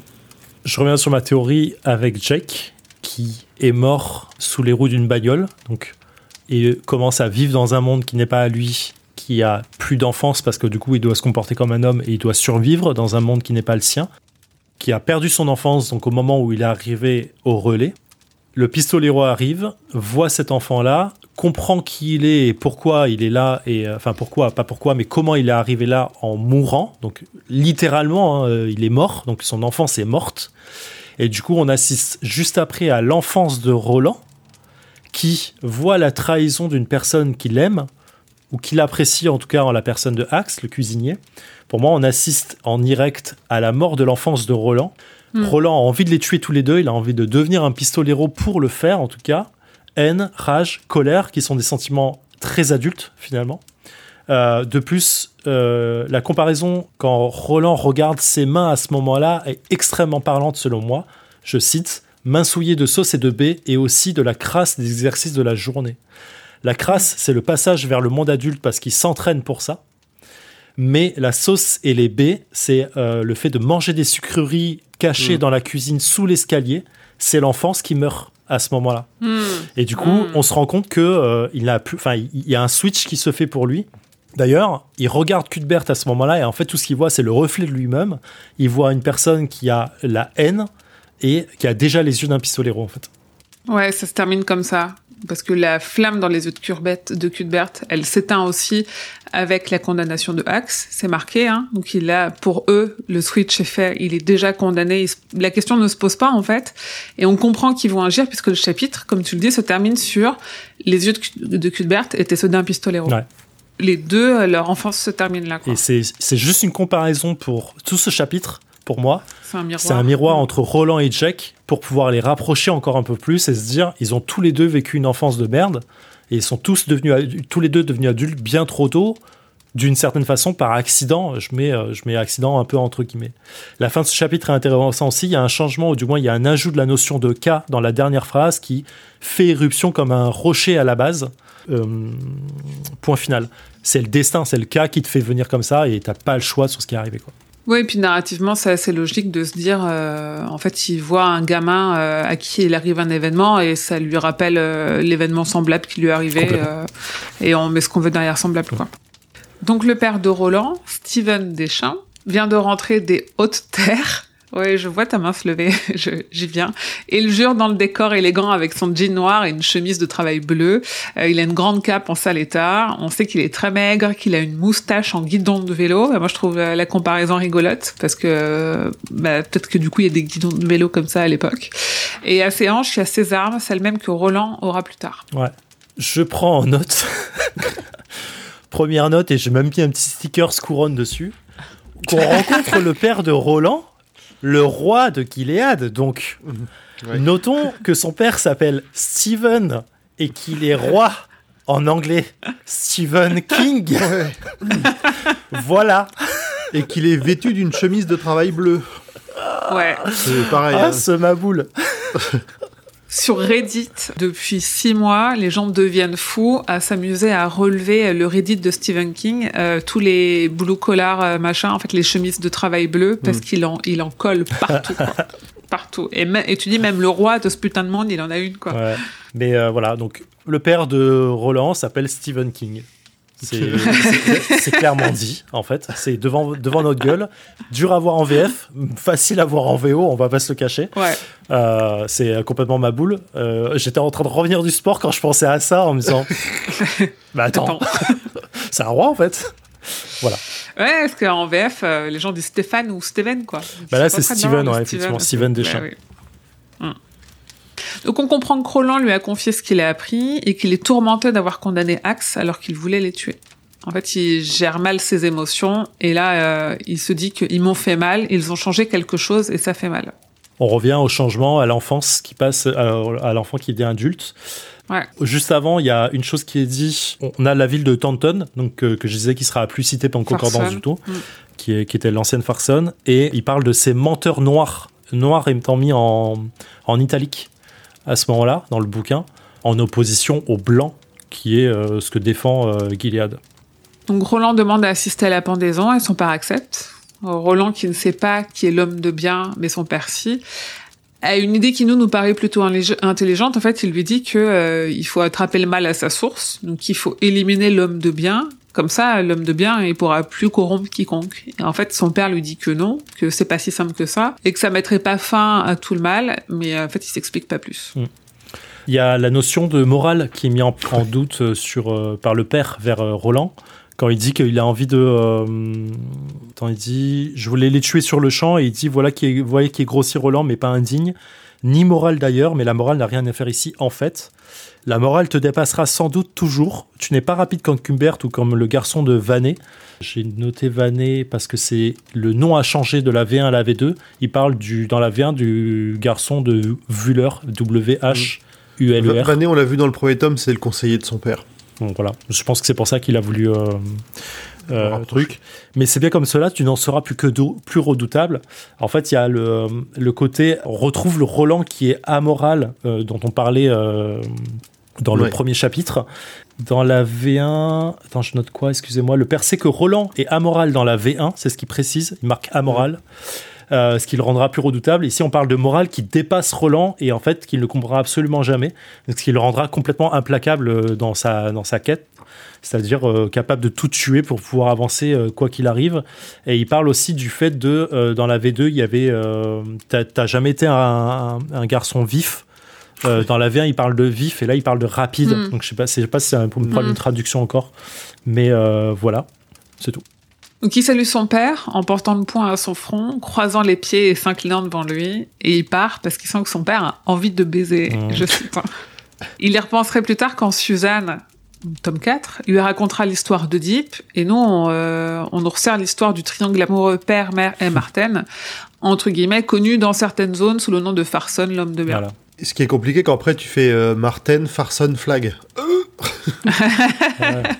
Mais effectivement, il y a un côté, Ouais, euh, il y a un côté, c'est toujours la même personne qui, euh, qui est derrière tout ça, quoi, Farson. C'est un peu dur, je trouve, de lier l'homme de l'homme en noir et Farson et l'homme, enfin, et l'homme de bien. À ce moment-là, il n'y a pas de raison. Ouais. Non. Mais je suis, même dans le tome, euh, dans le tome 4, je trouve ça dur de les lier tous les deux, quoi. Mm. Parce que Farson, on le voit et il a rien euh, de ce que l'homme en noir Oui. est, en fait. Mm. Donc, je pense que là, c'est un ajout, euh, une erreur, en tout cas, de Roland. Nous voici donc sur la colline aux potences, sur la route de Taunton, qui signifie torture, dans un dialecte qui est à l'origine du haut-parler. Et là, on a un très poétique, vraiment, euh, qui me fait rire, parce que c'est Roland qui se dit ça, et en fait, on est vraiment dans l'esprit sans humour du pistolero, qui sait que ça aurait fait rire son, son copain Cuthbert, quoi. Et j'aime bien parce qu'il y a un côté presque... euh, même pas sarcastique, Non, mais vraiment il y où pense. tu dis... enfin, il- limite, il comprend le truc, mais il sont- ça l'atteint pas, ça le touche pas. Ah ouais, moi je l'ai ressenti vraiment comme un mode genre ah bah vraiment, euh, enfin c'est ils auraient ils auraient pas pu choisir mieux, euh, pres- vraiment presque sarcastique, tu vois. Mm. C'est marrant. Donc lui et Cuthbert ont eu la matinée de libre et on apprend que le papier est une denrée très rare et très précieuse. Aussi précieux que de l'or. Ouais, c'est ça. Kurt leur a confié du pain, a émietté sous les chaussures du pendu, et ils ne comprennent qu'en arrivant, donc deux heures avant tout le monde, soit quatre heures avant la podaison, en fait, le corps est laissé aux oiseaux. Moi, si j'ai bien compris, et je suis pas sûre d'avoir bien compris, les miettes, c'est pour faire diversion et que les oiseaux, ils n'avaient pas bouffé le corps ou, Non, euh, je pense que c'est plutôt pour attirer les oiseaux. Ouais. C'est pour tu les les mets- attirer. tu le répands avant, comme ça les oiseaux ils sont pas loin autour, et comme ça quand il est pendu, bah, Il y en a d'autant plus. plus vite. Je reviens sur ma théorie des oiseaux. On a Zoltan, David, les freux qui sont nommés ici, qui est un type de, une espèce d'oiseau, et les corbeaux.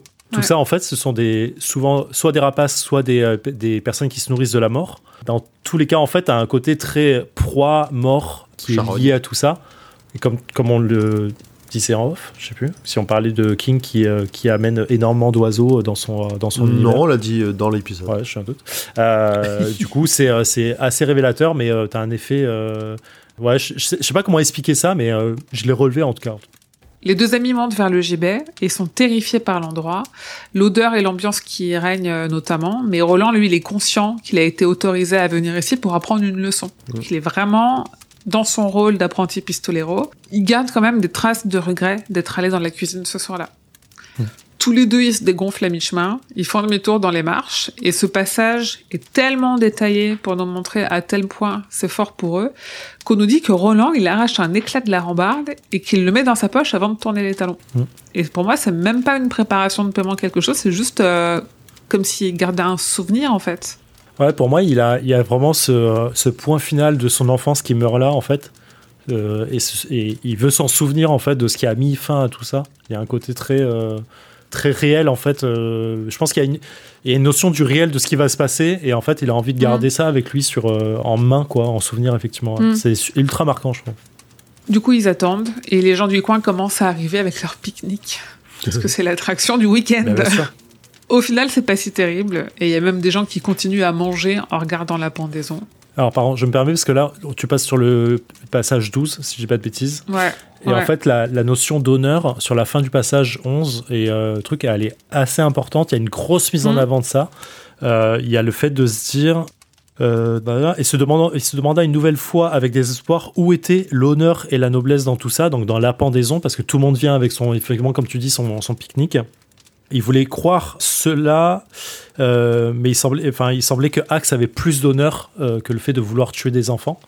Et en fait, je trouve que la, le rapport entre l'honneur et la morale ici est assez intéressant.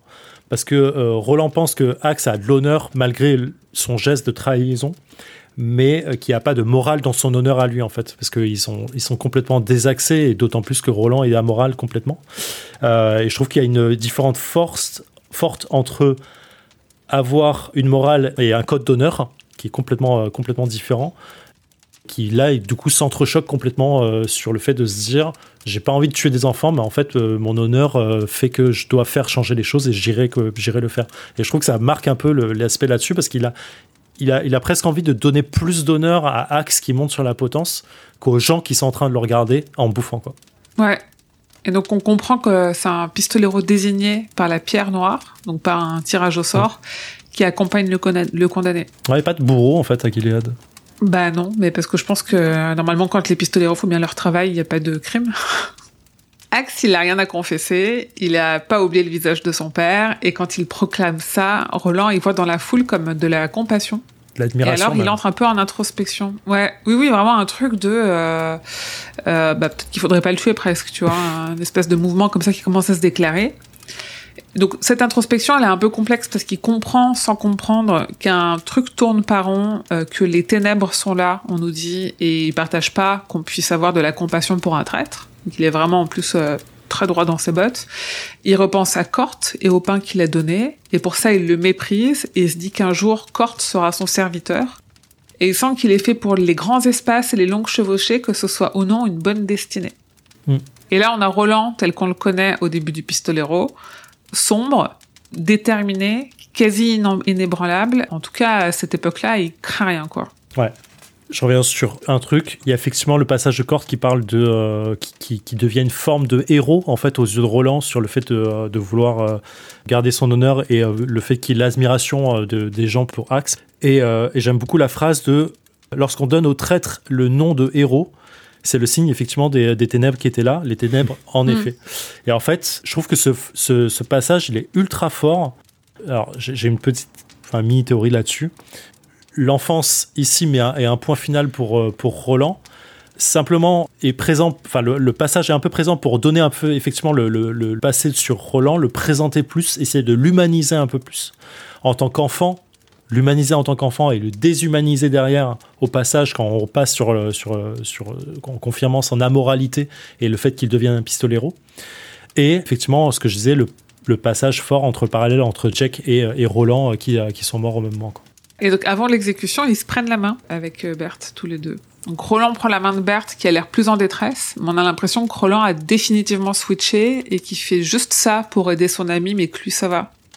Et c'est vraiment fort tout ce passage de la pendaison parce que t'as Roland d'un côté qui est marqué par le cuisinier qui meurt en essayant toujours de parler. Il dit quand même euh, et où devait-il finir la dernière phrase qu'il avait commencé sur cette terre? Il se pose déjà des questions un peu euh, un peu métaphysiques.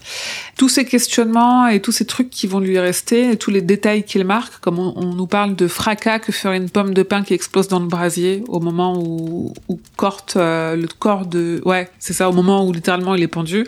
Euh, on est en fait dans la tête d'un ado qui cogite, qui se construit, qui est en train d'imprimer des informations qui vont rester et qui vont, qui vont vraiment définir ce qui va être plus tard, quoi. Et on retrouve la description et la lenteur de la mort de Axe comme on avait sur Jack, cette Ouais. lenteur et cette description, quoi, sur euh, le point final de ce qu'il amène. Et on Et focalise sur. Ouais, pardon. Non, vas-y. Non, non, vas-y, parce que moi j'allais, j'allais continuer. Non, non, j'allais dire Euh, qu'on effectivement on focalisait sur, sur tous les petits détails que Mm. qu'une qu'un- qu'une scène impressionnante comme ça marque euh, au fer rouge, hein, mais euh, ils réagissent pas tous les deux de la même façon entre Ouais. entre Berthe et Roland. Ouais, non, pas du tout. Pas du tout. Et c'est peut-être ce qui fera la différence plus tard. Et donc finalement, Roland, il trouve qu'on en fait un peu toute une affaire de ce type d'événement. Et euh, une fois fini et que tout le monde est parti, il se dirige vers la potence avec son pain qui disperse sous les pieds du mort. Même si on nous dit plutôt qu'il est pas d'accord avec ça, il le fait parce qu'on lui a demandé de le faire et que Roland il fait ce pourquoi il est fait, c'est-à-dire euh, quand t'es un pistolero et que ton maître il te dit tu fais ça, et ben tu le fais et ça et ça montre aussi sa détermination. Cuthbert lui l'a adoré, euh, ouf. ça surprend pas Roland, mais le- Alors- Roland c'était pas le kiff de sa vie, mais Cuthbert c'était c'était un journée à Disneyland quoi. A- euh, Ouais, Ah, pas, pas- pas pas- autant. pas comme Je- ça, la façon dont il le dit, c'est, je, je crois que j'ai bien aimé. C'est vraiment, euh, il est encore dans la, enfin, ouais, dans une forme d'admiration du passage, quoi, tu vois. Ouais, mais c'est cette admiration un peu. En fait, euh, il a une fascination, mais c'est pas une fascination morbide. C'est vraiment de se dire ah c'est incroyable Ouais. et pas. Pas, on- ou en tout cas, on sent pas la conscience qu'ils ont eu avant de euh, bah, c'est quelqu'un qui meurt. En plus, c'était quelqu'un qu'on aimait. euh, c'est c'est complexe normalement. Et en fait, pour eux, c'est moins complexe, mais parce qu'ils sont, en effet, ils sont formés pour ça aussi de toute façon. Et on sait qu'on quitte ce chapitre avec euh, un- une fin de flashback parce que l'heure des grands espaces et des longues chevauchées était venue, juste après avoir spoilé un bout de l'intrigue comme seul King le faire. Ouais. C'est le faire. Sa grande spécialité. Mmh. Et dernier paragraphe, euh, 13, retour avec Jake et Roland. Et là, Roland, pour la première fois, il a mal à la hanche droite. Bah oui, putain, je me suis merde. Ajoute la V2, bien sûr.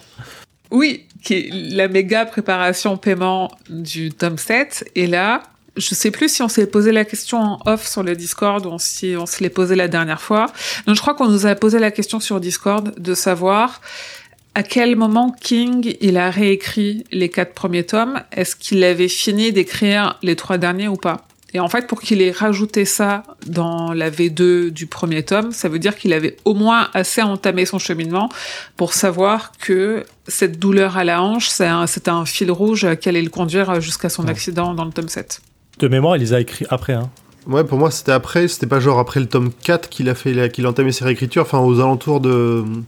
Alors, en fait, oui, il a réécrit du tome 1 à 4, Mhm. mais est-ce qu'il l'a réécrit quand il avait fini d'écrire 5, 6, 7 Ah oui. Ou est-ce qu'il a, tu vois, ou est-ce qu'il a réécrit quand il, a, il a écrit 5, 6, il a réécrit et il a écrit 7, tu vois, Ouais. on sait pas trop. Pour moi, oui. Mais là, ça veut dire qu'il était au moins suffisamment avancé dans la dans ce qu'il pensait faire pour euh, pouvoir préparer ça. Oui, en, Sachant- en- en tout cas, il avait déjà eu son accident parce que c'est c'est le point d'orgue de cette douleur. Quoi, donc, euh, Oui, il l'avait eu il savait qu'il allait l'intégrer. Ouais. Parce que le point d'orgue, pour ceux qui n'ont plus la rêve, qui nous écoutent et dont la lecture est trop loin, c'est quand même que Roland a de plus en plus mal à la hanche et cette douleur s'arrête au moment où il évite l'accident de, où, oui, où il évite l'accident de King et où du coup, en fait, la douleur qu'il avait à la hanche, c'était la douleur de l'accident de King. Son père. Et ça, c'est quand même assez fou. Ouais. Oui. du coup, Steven. Donc Jack pointe une petite forme au loin qui n'est rien d'autre que l'homme en noir qui gravit les pentes. ouais. Et on nous dit que le pistolero fixa la particule et il ne ressentit rien d'autre que la prémonition du chagrin à venir. Putain, déjà. Moi, je trouve déjà le, le pistolero qui a aperçu l'homme en noir qui a gravissé les pentes alors que là, il voit un truc. Il dit, Eh, regarde, il y y, a un truc là-bas. Ah oui, c'est un mec qui est en train de grimper. Waouh, les yeux, ça va ou pas? Et plus d'une fois, il y a ce truc-là après de euh, où lui il aperçoit quelque chose. Ouais. Et je crois que c'est à Susanna où il dit euh, plus on s'approchera et plus toi aussi tu le verras. Mm. Mm. On comprend qu'il a qu'il a l'œil acéré. Quoi. Ouais. C'est plus serré, hein, c'est des, c'est des jumelles intégrées. là, hein, c'est vraiment euh, c'est le- l'homme bionique. Alors, On a eu l'exemple avec euh, euh, dans les yeux de Roland qui voit Cuthbert derrière lui. quoi. Tu vois, C'est ça. ça. Et donc Roland et Jack reprennent leur ascension pour le rattraper, sans doute plutôt d'autre côté et pas, et pas dans la pente. Le soir venu, quand il s'arrête, le pistolero repense à Cuthbert, au pain, et se dit C'est ainsi que ça finit toujours. Il est des quêtes et des routes qui mènent toujours plus avant, et tout s'achève au même endroit, dans le charnier. Sauf peut-être la route menant à la tour. Là, le cap aurait bien montré son vrai visage. Tellement cool. Et en toute fin, King nous respoil l'avenir, puisqu'il parle du garçon en parlant de sacrifice. C'est ouf la référence au cas et à la tour euh, pour indiquer la route qui pourrait peut-être être différente à chaque fois en fait, mais euh, ce- cette notion de charnier et de tout ce que ça amène derrière, c'est euh, c'est c'est fabuleux je trouve. La façon de l'amener c'est trop bien. Le charnier, c'est la mort, mais pas pour toi. Quoi. Tu vois, c'est tout le monde va mourir autour de toi et un peu comme les vieilles personnes sont condamnées à voir tous leurs proches mourir. Tu vois, Ouais, c'est ça. En fait, le truc terrible de Roland, c'est que d'une certaine façon, il est éternel. On me pose toujours la question de euh, la vie éternelle, mais moi, euh, je veux pas parce que quand tu vis éternellement, tu vis seul. Et, et, les- et être un vampire, c'est être condamné parce que tout le monde meurt autour de toi, tu vois. Mhm. Et et à ce truc-là, avec Roland, euh, de, il, il est éternel, mais, euh, mais il va en souffrir.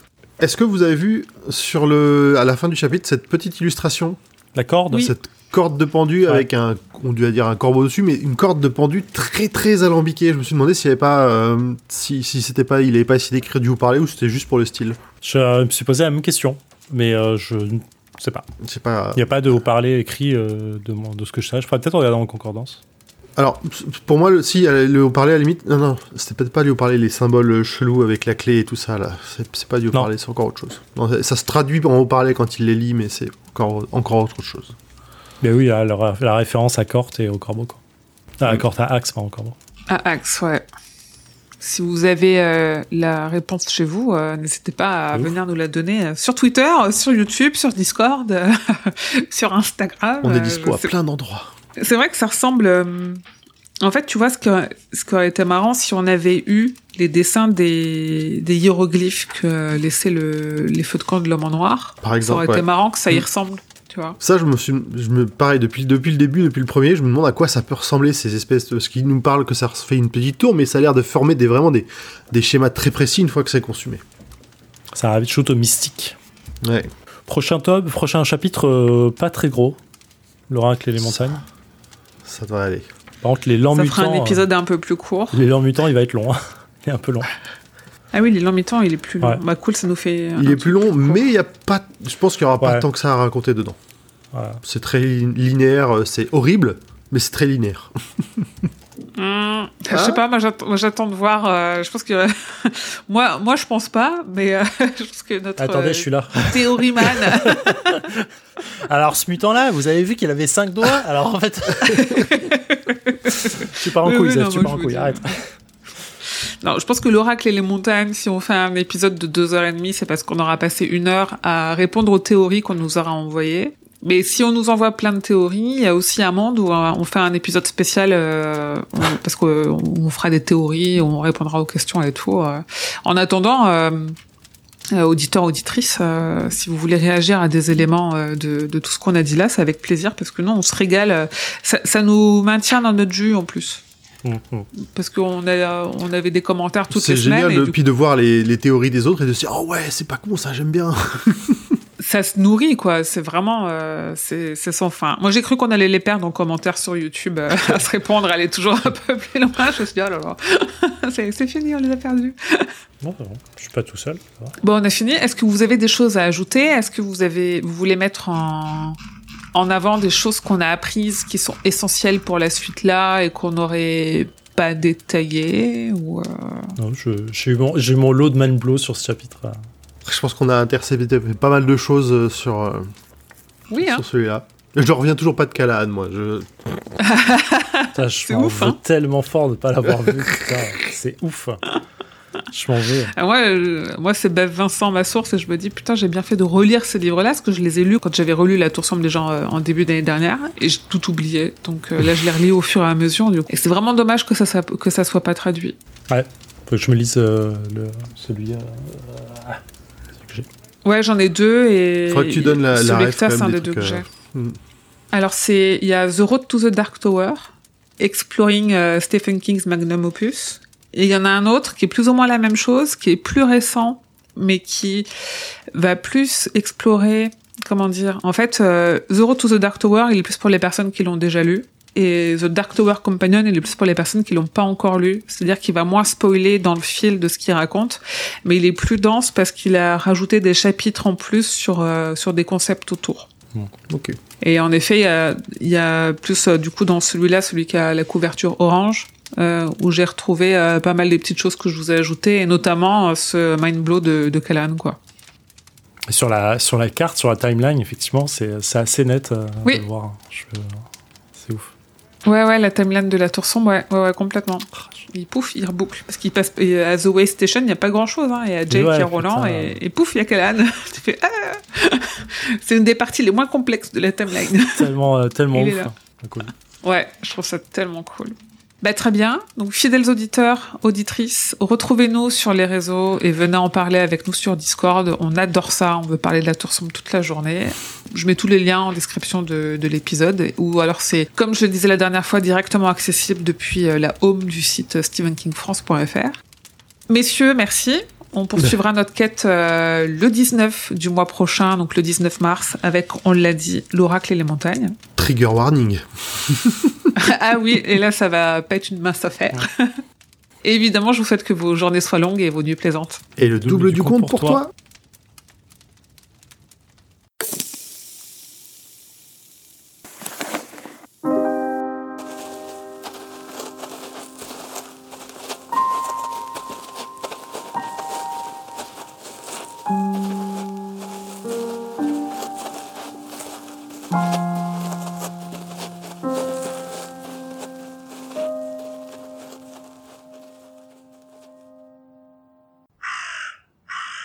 Ok, Craig m'a parlé. Craig est en train d'enregistrer. On va, on va clapper parce que ça va m'aider. Je suis prêt pour le clap. Alors attends. Attends, j'ai pas lancé. Faut faire quoi? Faut faire quoi? On va clapper comme ça. Je vais, ça va m'aider à, à, caler les pistes. Attends, hop. Je suis prête à clapper. Attendez, attendez, attendez, je suis pas moi. C'est quoi le clap? C'est quoi? On fait ça? À, alors à 3, on, on tape dans nos mains. Et à chaque fois, ça foire. C'est Oui. ça qui est magique. Avec le lag, ouais, ça va être incroyable. Mais sur- quand je calerai les pistes, ça sera bon. 1, 2, 3. Ah, fait du bien. C'est bien d'évacuer hein, les... tout ce qui traîne Ah, dans la ouais, tête. c'est ouf. J'ai l'impression d'avoir un truc de Ah, ça y est. ça je m'en retenais de ça. Le Ça fléau. va être euh, Craig parce que là, il est en train de couper, Ah, couper pardon. durable. En plus, je fais pas Euh, les bloopers à la fin, donc ça sert à rien. Arrête-toi.